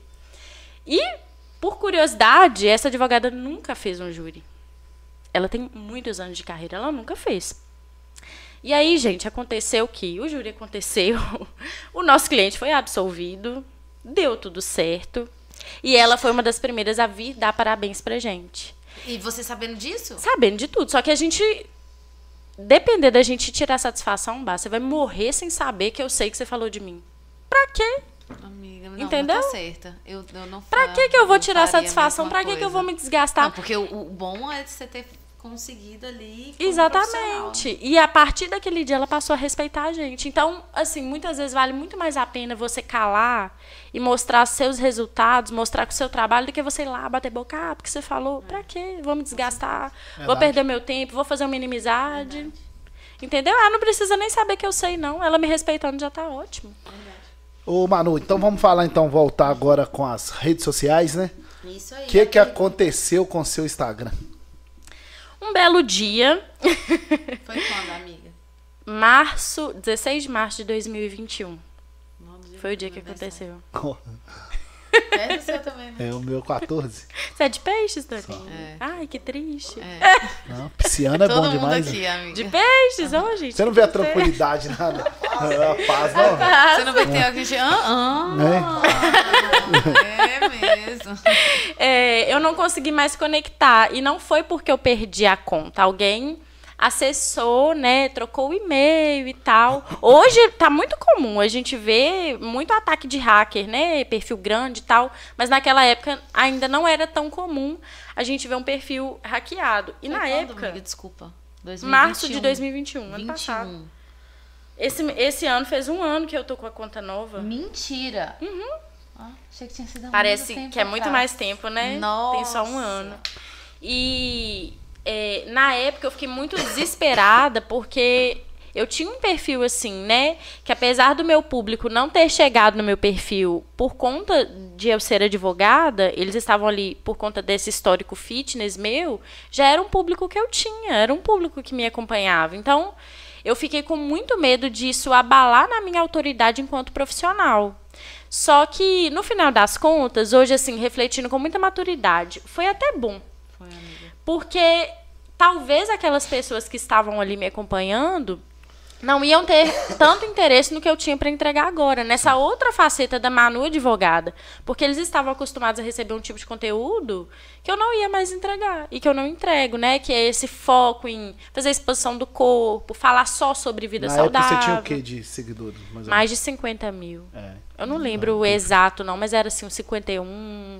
E é disso que eu quero falar, mano. É, você, né, hoje tá né, numa, numa outra área, né? Mas você teve lá no, no mundo, né, da fitness. Fitness. e também no mundo, né, da, da do digital. E como é que é esse mundo? Como é que foi pra você? Qual foi a experiência que você teve? Conta pra gente. Ah, Toninho, o digital não é moleza, né? É duro a gente fazer exposição assim de quem a gente é de verdade. Eu falo, eu costumo falar que as pessoas não estão acostumadas para para conhecer as nossas vísceras, porque o Instagram é a rede social da beleza. A gente precisa ser bonita, a gente precisa ser arrumado, a gente precisa ser Eu perfeito. hoje. Você postou sobre isso? Não, postei eu de cara assim, maquiagem. Ah, tá. Ah, não, mas escuta só. As pessoas estão é, buscam no Instagram uma Perfeição. maqui- maquiagem da verdade. No Instagram ninguém é triste, ninguém tem depressão, ninguém tem dívida. Tá todo mundo viajando. Nenhum relacionamento. Todo mundo viajando, todo mundo se dando bem. Então, é, quando eu, eu já passei por fases assim de achar que eu não daria certo no Instagram porque eu não tinha essa realidade para oferecer para as pessoas. A minha realidade era muito diferente. Eu tive dificuldade de é, tornar interessante aquilo que eu fazia. Não, difícil demais. Porque eu pensava assim, ai, mas eu não tenho uma Maldivas pra pra mostrar aqui nos meus stories. Eu não sou tão viajada, eu nunca fui pro exterior. O povo gosta de ver isso. Então, até eu me descobrir. Só que tem um porém. Depois que a gente descobre também que a gente não precisa ficar seguindo tendência, que a gente mostrar a nossa essência de verdade é o que funciona. É, Dá eu certo. até falei, eu não consigo. Outro dia você postou sobre isso, que você não, Não consegue ser good consigo.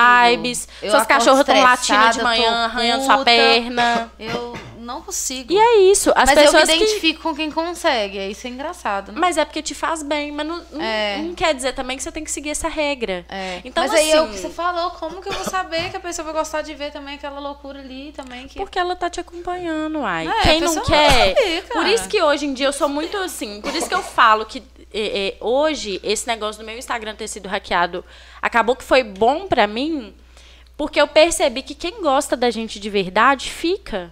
Não importa se você tem um milhão de seguidores ou se você tem mil. Quem gosta de você vai ser fiel ao seu conteúdo porque gosta de você. Não tá ali pelos seus números, não tá ali pelo tanto que você influencia, tá ali porque gosta de você, gosta do que você fala, o que você fala faz sentido na vida dessa pessoa e ponto.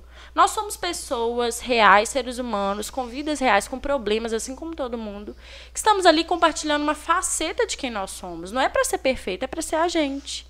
Aí tem gente que fala assim, isso já indo um pouco pro lado do marketing, né?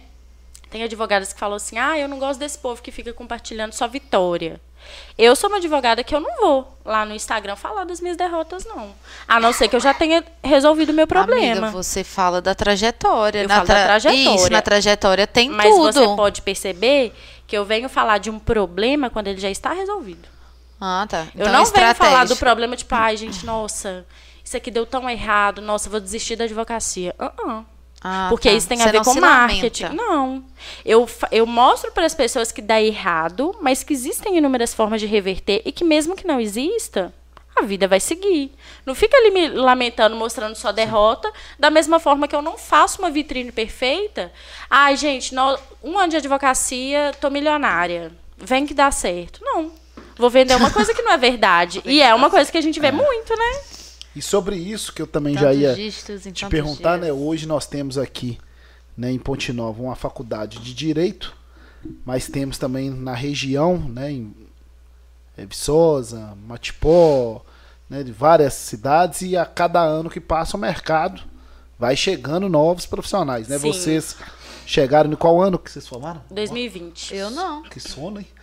Pior que não. Quantas horas? Tô Babi, cansada. essa Nove e dorme meia. cedo. Ah, todo mundo não, É. só eu. Mas voltando então, que abrir a boca aqui com tanta vontade aqui que eu até perdi aqui, ó. Foi sem querer. É, o- então, voltando, mano, o que acontece, né? Nós temos aqui uma faculdade de direito, né, muito boa. É, temos aqui na região, então a cada ano, né? é, Formam-se novos profissionais. Formam-se novos profissionais e vários profissionais, né? Tem ano que passa até de 100, né? Sim. É. E a cada dia que Nossa, passa, né? é, cada dia que passa vai crescendo mais e o mercado é muito competitivo, Sim. né? Porque temos aí grandes profissionais. E como que vocês que são jovens na profissão fazem para dançar aí nesse mercado e tá conseguindo aí angariar os clientes e ter o crescimento profissional? Uma palavra, Toninho, diferenciação. É, essa história de que o mercado está saturado, concordo. Hoje tem profissionais bons pra caralho em todos os setores. Tem muita gente boa formando, mas tem muita gente ruim. Quando eu decidi encarar a advocacia, eu falei assim, gente, é um mercado extremamente saturado e Ponte Nova tem referência muito forte na advocacia. Qualquer pessoa que, que eu for concorrer com ela vai ser peixe grande, porque tem um histórico e tem bagagem que eu não tenho. Então, para que lado que eu tive que apelar? Eu passei a observar o que, que essas pessoas não fazem para eu fazer. Qual que é a principal queixa dos clientes, dos advogados, que eu poderia consertar na minha advocacia? Por exemplo, uma queixa. Manu, eu não sei como que anda o meu processo. Doutor fulano não me dá acesso, não me explica, não me atualiza. Aí eu falava, opa, vou implementar isso aqui, ó, relatório de 15 em 15 dias ou mensal de como é que tá o processo. Ai, Manu, essa história de chamar de doutor, parece que eu tô falando com uma pessoa muito distante de mim. Vou trazer essa pessoa para uma realidade de amizade. Por que, que eu preciso ser distante dela? Eu sou melhor que alguém para estar num patamar superior, para estar numa hierarquização? Não. Essa pessoa tem que sentir que tem uma amizade comigo para confiar o problema dela em mim. É, o carinho de mandar a mensagem quando a pessoa faz aniversário, Você de lembrar, isso? Legal, faço. Legal.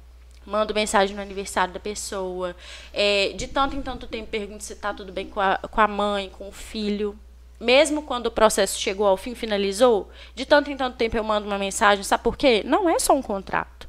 É uma vida, é um ser humano que confiou em mim. Então, Diferenciação. O mercado não está saturado para quem é autêntico. E não é fazer também com interesse, sendo interesseira, não. A gente tem que ser interessada. Se interessar de verdade pelo problema do outro, não querer surfar na onda.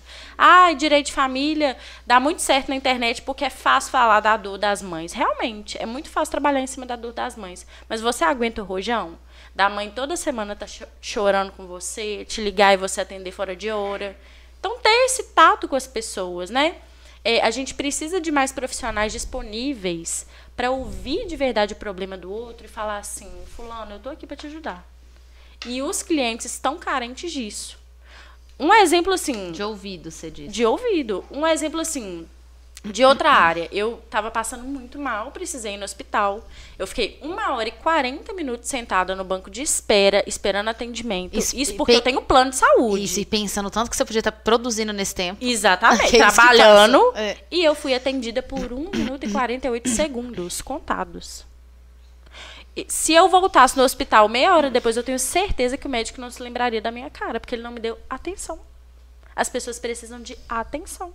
Precisa do olho no olho. A gente está lidando com o ser humano, gente. Não é um bicho. Nem com bicho a gente faz assim, entendeu?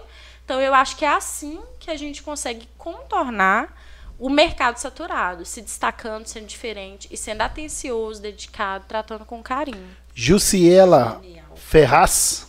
É, deve ser né, é, pessoal, Manu é minha advogada e dou muito trabalho para ela. Gente, ela tem uma paciência de Jó, conosco a gente ri e chora junto. Verdade. Manu, me deixa por dentro de, totalmente do meu processo. Ela me envia todas as decisões pelo zap. é, é isso aí.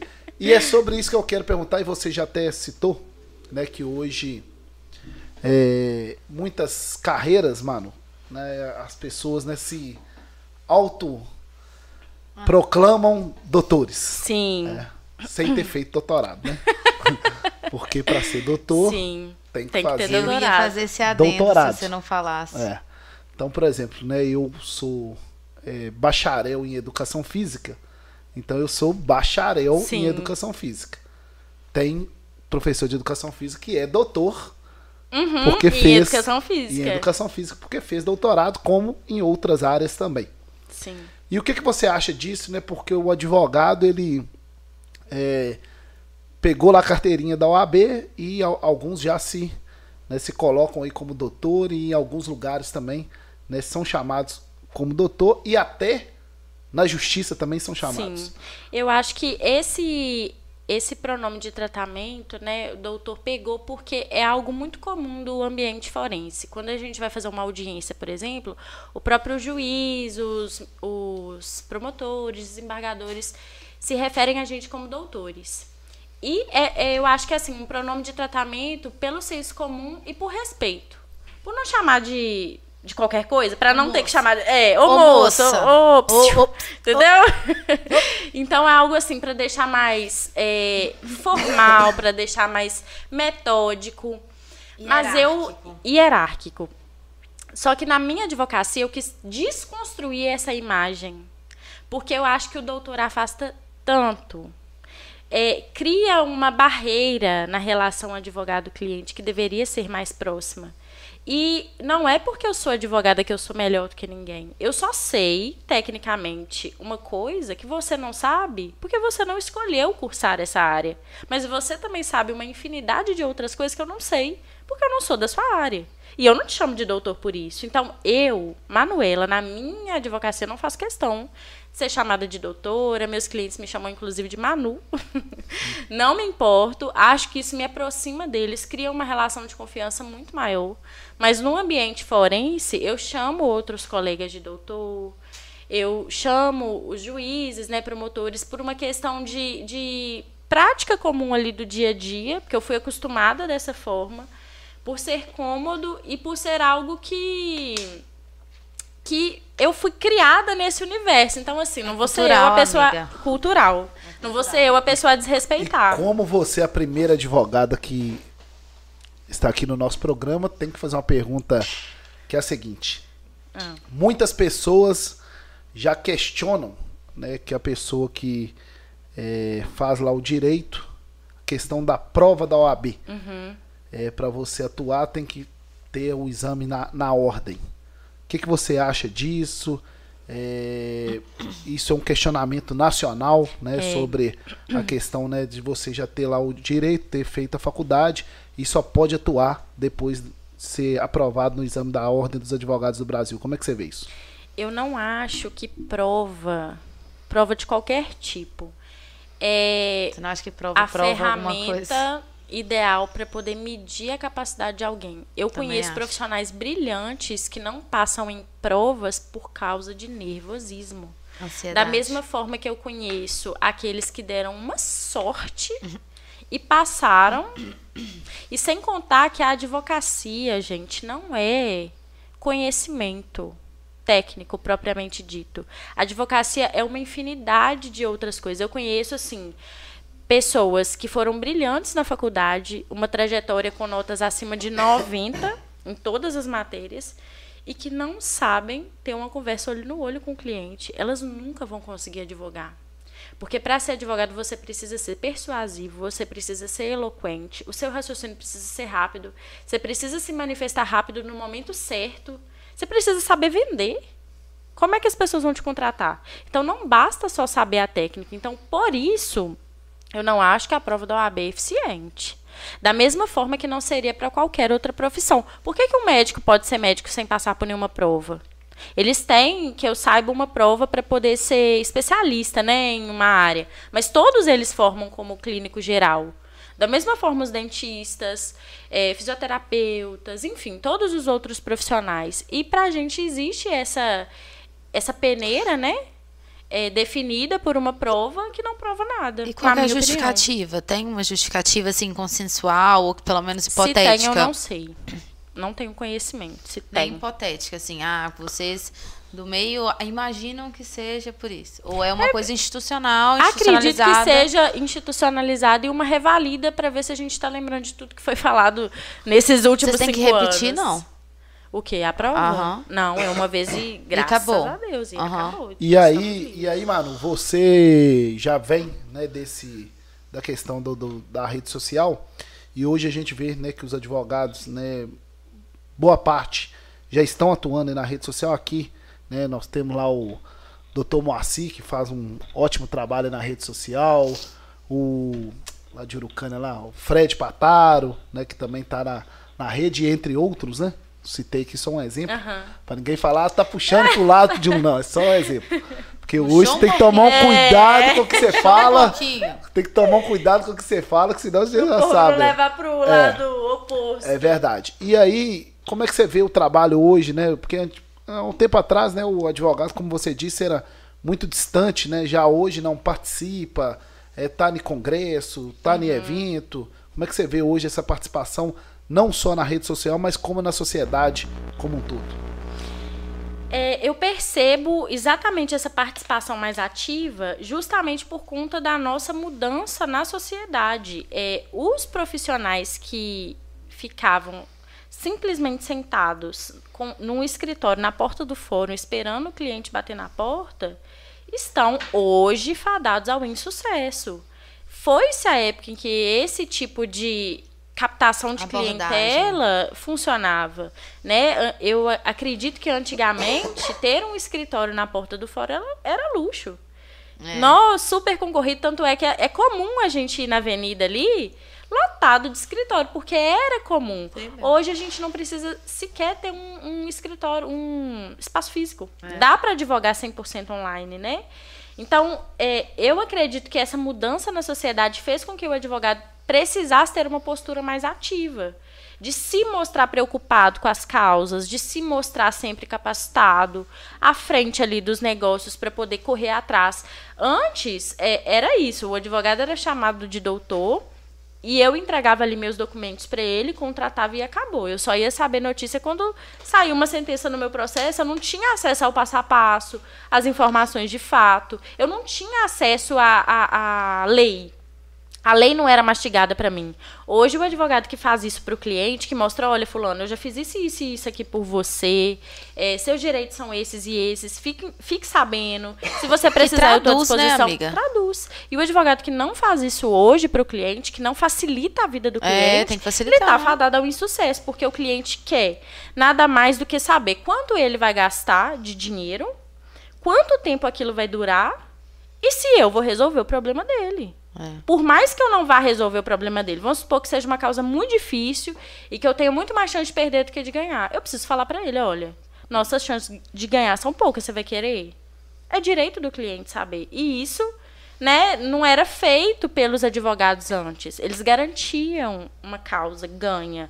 Me contrata que eu vou, eu te garanto que eu vou ganhar. E a gente não pode fazer isso. Então, a postura da advocacia como um todo mudou por conta disso. Hoje o acesso à informação está muito mais facilitado, né? A gente fica sabendo de vários casos. Muitos casos. A gente, E diversão os nacional clientes mesmo. questionam a gente. Ah, É. mas eu vi assim, assim, É. assado. E se você não tem uma resposta na ponta da língua, ou se você fica em maus no lençóis. minimamente E tem- pesquisou um pouco sobre aquele Exatamente. que é aquilo que tá no noticiário, né? E já que a gente está falando sobre isso, é importante também você pode esclarecer para a gente sobre a questão da divulgação do trabalho dos advogados, que tem uma regra também lá na, na Ordem dos Advogados do Brasil. Como é que funciona? Explica para a gente detalhadamente a questão que os advogados não podem fazer tudo né, de Nós não, publicidade. po- n- nós não podemos mercantilizar a nossa profissão. Apesar de que eu sou uma pessoa que tem uma, uma opinião super contrária a isso, não a mercantilização, mas assim, não poder captar ativamente os clientes. Por quê? Eu falo que só existe uma profissão no mundo: vendedor. Todo mundo está vendendo um produto ou um serviço. Eu, como advogada, eu não estou aqui bonitona prestando serviço, eu estou vendendo o meu serviço jurídico. Quem quer comprar, me contrata. Mas eu não posso, né, falar. E- Não posso. Não posso tratar dessa forma. Por quê? A relação advogado-cliente precisa ser uma relação de confiança. Mas se eu vender para o meu cliente o meu serviço, não vai deixar de ser de confiança, porque a gente só compra de quem a gente confia. É. Principalmente para entregar um problema jurídico, de, de, De alta complexidade. Vou abrir meu coração, você vai saber da minha vida. Eu vou te É. entregar meus extratos bancários para você analisar. Isso é muito íntimo. Nossa. Tem Deus. relação advogado-cliente que é mais íntima nesse sentido de conhecer a vida do outro do que marido e mulher. Muito mais, mais íntima, né? Então a gente tem que tomar esses cuidados para não mercantilizar, para não. Eu não posso, por exemplo, gente, promoção, inventário com 10% de Entendi. não posso, entendi. não posso fazer isso. Tornar mercantil mesmo. Aham. Venda com desconto, promoção. Júlia, sua Vou dar uma consulta aqui, de ó. brinde. Habeas corpus a promoção. É, Júlia. É, habeas corpus da promoção de semana. Júlia escreveu. Não, imagina, imagina. Não posso, não posso divulgar Ah. preço. Igual tem gente que fala assim, né? Vamos supor, um serviço de manicure. Quanto que é o pé e mão? Tanto, 45 reais. Eu não posso falar assim, gente, divórcio 3 mil essa semana. Eu não posso divulgar valores, porque cada caso é um. Às vezes é um cliente que vai me demandar muito mais energia, tempo, né? Às vezes é uma causa muito complexa, então eu tenho que precificar. Esse tipo de coisa eu não posso fazer. Não posso ficar postando causa ganha é, tantas causas ganhas essa semana. Não posso ficar postando quantos processos eu já atuei. Esse tipo de cuidado, porque isso tudo a ordem entende como uma tentativa de engrandecimento. Não posso, por exemplo, por que eu não fiz um tour no meu escritório até hoje? Não posso. É, doutora Deolane fez isso com a gente. A gente não pode querer Ostentar? ostentar. É, dando a entender que foi a advocacia que me rendeu frutos para ter aquelas condições financeiras, entendeu? Então, Não foi o que esse então, tipo gente? cuidado- Foi seu trabalho, seu trabalho é Algumas advocacia. coisas eu concordo, porque tem coisas que são assim, que a gente vê e fala assim, meu Deus. Outras a gente não pode ter placa de, né, escritório de advocacia com luz. Não Amiga, na pode. verdade não pode ter nem placa. Descobri isso outro dia. Não, placa sóbria pode. Não, plaquinha e tal. Mas Por exemplo, dependendo da placa. Não depois pode. te Se for uma coisa muito colorida, eu Não, não né, posso. Né? Não po- esse tipo de coisa eu não posso. Colocar uma luz, um LED, eu não posso fazer isso. Já me falaram, A não Amanda já sei. falou aqui, ó. Não pode prometer causa ganha. Não ostentar. pode. Diz E que não pode falou- outdoor. Não. Outdoor, painel de Não. LED, no meu caso. Eu já ouvi isso, não pode. É deixa real. eu ler aqui, ó. Você acha? É igual se pudesse, eu já político. tava lá na... Gente, se eu pudesse divulgar o meu, meu escritório, eu já estava no painel de Bárbara. Por favor. Já estava na Connect há Você muito que não é advogado, tempo. você pode, então vamos Caro- lá. Carolina Corrêa mandou uma mensagem aqui, ó. Todas as profissões deveriam ter que fazer uma prova dessa. Oh, José Roberto de Oliveira. foi contrária. A gente querendo falar Do que contra, a gente Carol. quer tirar OAB, você Faz quer pôr OAB parte, pra mas- todo mundo. Mas faz parte e obrigado aí a Carolina Corrêa que participou com a gente. José Roberto de Oliveira. A Manu, além de inteligente, é profissional, é muito linda. Ai, Parabéns, meu Manu. Sucesso para você. Obrigada. Deus te abençoe. Amém. José Roberto de Oliveira. É, André Oliveira, talento puro. Minha mãe. Ô, Carro de som Sua mãe. rodando por aí. Não, gente, carro de som não pode, não, pelo amor de Deus. Manu, é, você né, acabou de falar aí que todas as profissões têm que vender. E lá na faculdade do Direito, você não aprende nada, Nada. sobre empreendedorismo. O que, que você acha disso? Eu acho que é uma falha muito grande. Inclusive, se hoje eu fosse convidada para dar aula numa faculdade, por exemplo, eu nunca pensei em seguir carreira acadêmica, mas se um dia eu seguisse, seria uma das coisas inovadoras que eu ia trazer, porque a faculdade te ensina a passar na prova da OAB. E olhe lá, porque a gente precisa fazer cursinho para passar na prova da OAB. Eu, pelo menos, fiz, porque eu não fui autodidata. A faculdade não ensina sobre a prática da advocacia e a maioria que sai da advocacia não sai, que sai da faculdade não sai para um concurso, sai para advogar, para fazer dinheiro, para aguentar pagar as provas de concurso. A gente não aprende, não aprende a dar notícia ruim para cliente. E é uma coisa que é só na prática. A gente não aprende coisas mínimas. Expediente de fórum, despachar com juiz, é, isso, ter tratativas com outros advogados. A gente não aprende. A gente não aprende é, marketing, que é uma coisa assim que eu acho que as faculdades já estão extremamente atrasadas, porque o que é de um profissional hoje sem a internet? Eu gente? queria até te perguntar existe. sobre isso. Você acha que essa metodologia que você us- usa no Instagram de vender o seu serviço é o novo modus operandi, digamos assim, das profissões, Com inclusive de prestadores de serviço? Você acha que isso é uma coisa que veio para mudar e quem não vier junto tá Com lascado? certeza. A pandemia trouxe isso pra gente. Se teve uma coisa de benéfica da pandemia, se é que eu posso ter a ousadia de falar isso, foi é, trazer esse choque de realidade para as pessoas, de falar assim, gente, onde é que a- as pessoas passam a maioria do tempo delas? No celular. Se eu não tô na palma da sua mão, eu- você não vai me contratar, eu não tô em lugar nenhum. As pessoas hoje estão na fila do banco esperando no celular, estão no momento de lazer, né, na praia, no clube, com o celular No na trabalho. mão. Não existe encontrar com os amigos sem fazer uma selfie. Não existe ir na academia treinar sem postar um tapago. Todo mundo está na internet o tempo todo. Então eu tenho que estar na visão desses clientes. Quem não é visto não é contratado. E não é, é, passando é, num- numa propaganda de vamos supor, de entre uma novela das nove, que eu vou estar na cabeça dessas pessoas. Eu, eu preciso estar ali no caminho delas, no campo visual delas. E é no digital que a gente faz isso. Por que, que o panfleto não funciona mais? É, também acho. Por exemplo. Porque a pessoa vai pegar aquilo ali. Quantas vezes, gente, aqui nas esquinas, ó, dentista popular, nunca tive curiosidade de. Não sei o número, não sei o que, que é entregue ali mas mim naquele também, né? panfletinho. Nossa, Deus, é Eu simplesmente amasso e jogo fora. Por que, que um painel de LED funciona muito mais? A cor chama a atenção. Ele vai ficar por alguns segundos ali na minha, É no meu visual. Ninguém tá me entregando nada. Não é invasivo.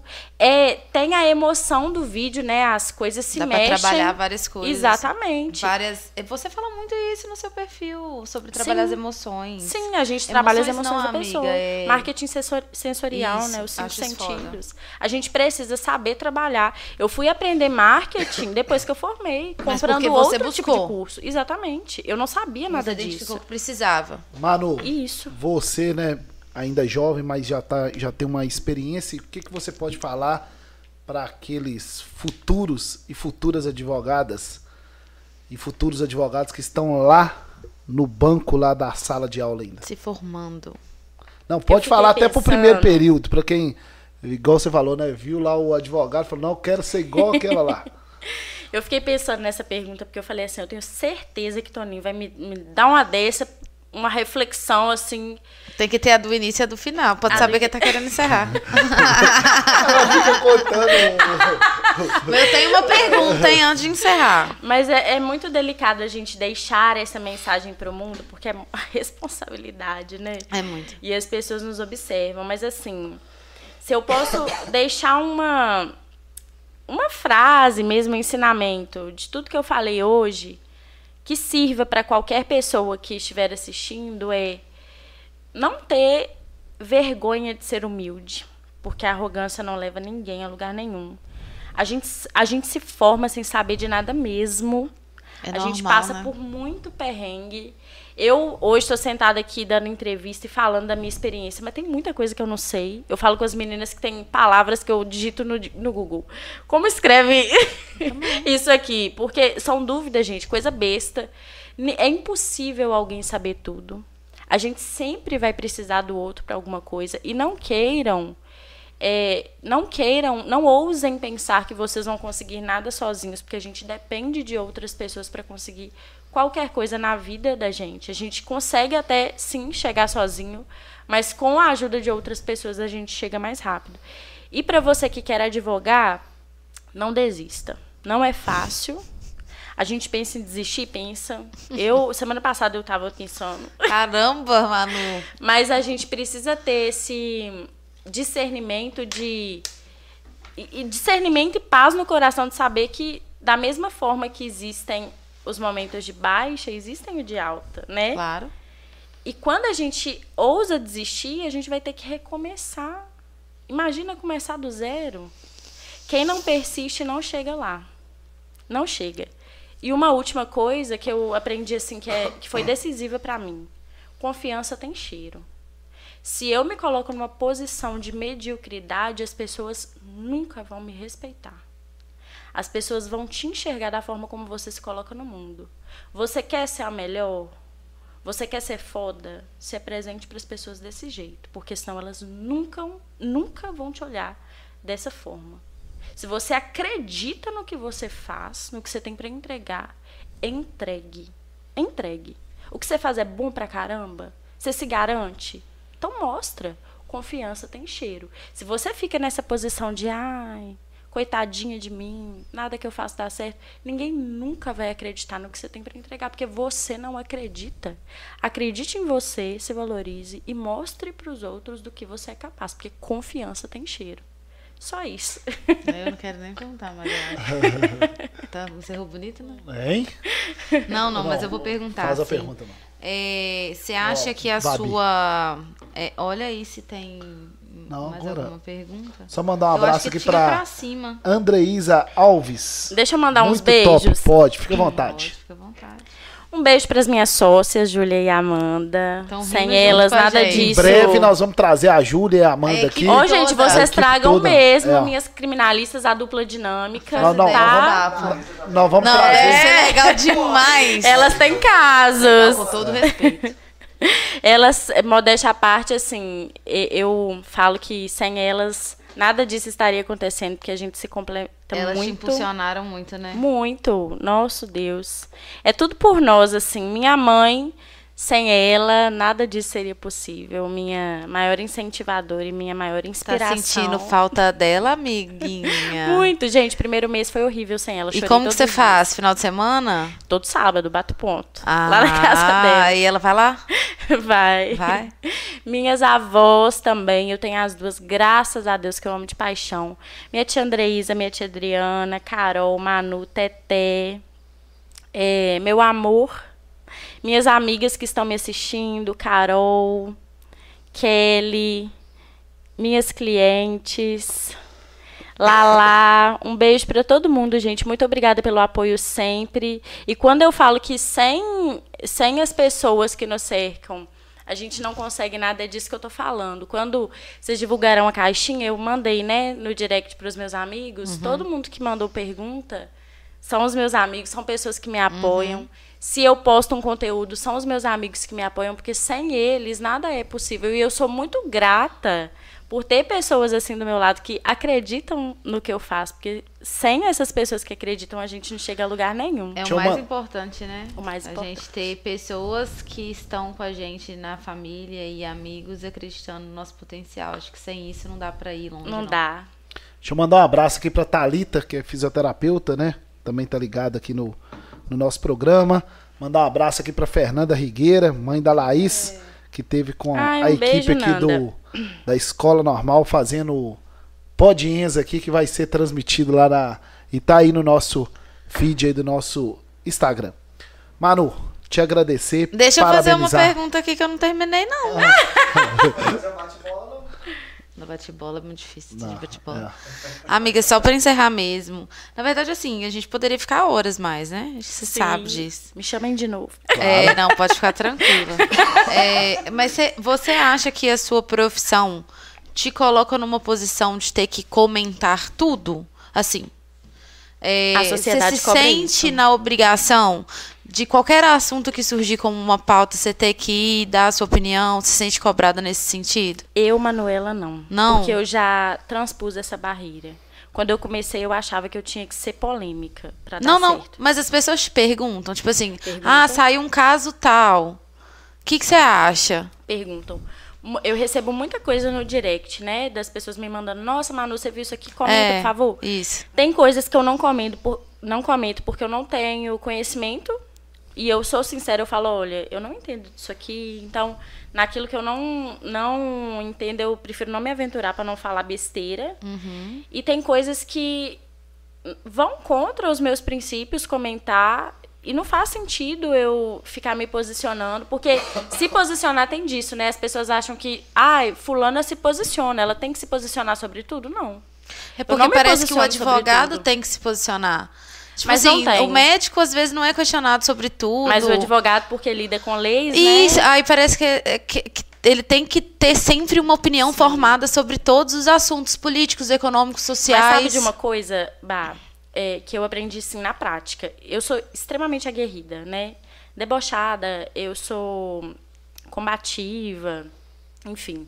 E eu me posicionava muito sobre política. Uhum. As últimas eleições foi um fervo. Pra mim também foi. Porque nó, eu briguei, eu discuti, não sei o quê. E depois, com maturidade, eu refleti. O que que isso trouxe de vantagem pra minha vida? Nada. Porque não adiantou eu ter me posicionado assim, né? Fiz inimizades. Não mudou nada na minha vida depois disso. Duas. E eu deixei, eu perdi a oportunidade de, de dialogar com pessoas que pensam diferente por pura arrogância, porque é arrogância. Querer que a pessoa casos. aceite o que você. E hoje, sendo assim, não é que eu não me posiciono, tá, gente? Eu sou super posicionada. Inclusive, eu ia até te interromper e não interromper, porque eu acho que não é que você não tem opinião. É que Isso. você não, é, não se sente obrigada a ter que expor isso. Mas sabe por que também que eu não exponho nas redes sociais, é, assim, alguns assuntos? Porque não vai me trazer uma vantagem financeira. E não é, gente, querendo ser mesquinha. Ai, só pensa em dinheiro. Não. Eu sou adulta, eu preciso pagar conta, eu tenho uma família que pretendo aumentar. Então eu preciso ser inteligente. Se eu tenho clientes que votam em A, em B, em C, em D, pra que que eu vou ficar fazendo Comprando essa briga. E comprando essa briga. Em quem eu voto ou deixo de votar é um problema meu. Eu me posiciono, se a pessoa quiser chegar pra mim e conversar, eu estou super disposta, dando um exemplo sobre política, mas não só sobre isso, tá? Me posiciono, converso, mas existe uma diferença entre você se posicionar e você ter uma postura completamente fechada a ponto de não querer aceitar a opinião do outro. É, eu não E sei isso eu não se faço mais. já fizeram perguntas, tipo, sobre a doutora Deolane, por exemplo. Aham. Tipo, ah, se posiciona, fala aí, ela tá assim, tá assado. Pô, deve ser um saco também. E outra coisa, é, aprendi a não atacar colegas. É, não, e não tem Já porquê. fiz isso uma vez quando eu fui atacada, quando um advogado me chamou de advogadazinha de Instagram. Aí eu fui pro Instagram, Ó. falei, não sei o quê, falei, nossa, mas ele errou dentro do processo, ele não sabe nem o código de processo civil. Aí tive essa postura, né, combativa. Na outra semana eu fui, errei. Aí eu falei, é Deus me mostrando, eu não sou melhor do que ninguém. Não ataco colegas. Se eu tiver um problema com a pessoa, eu posso representar na OAB, eu posso ir conversar com a pessoa.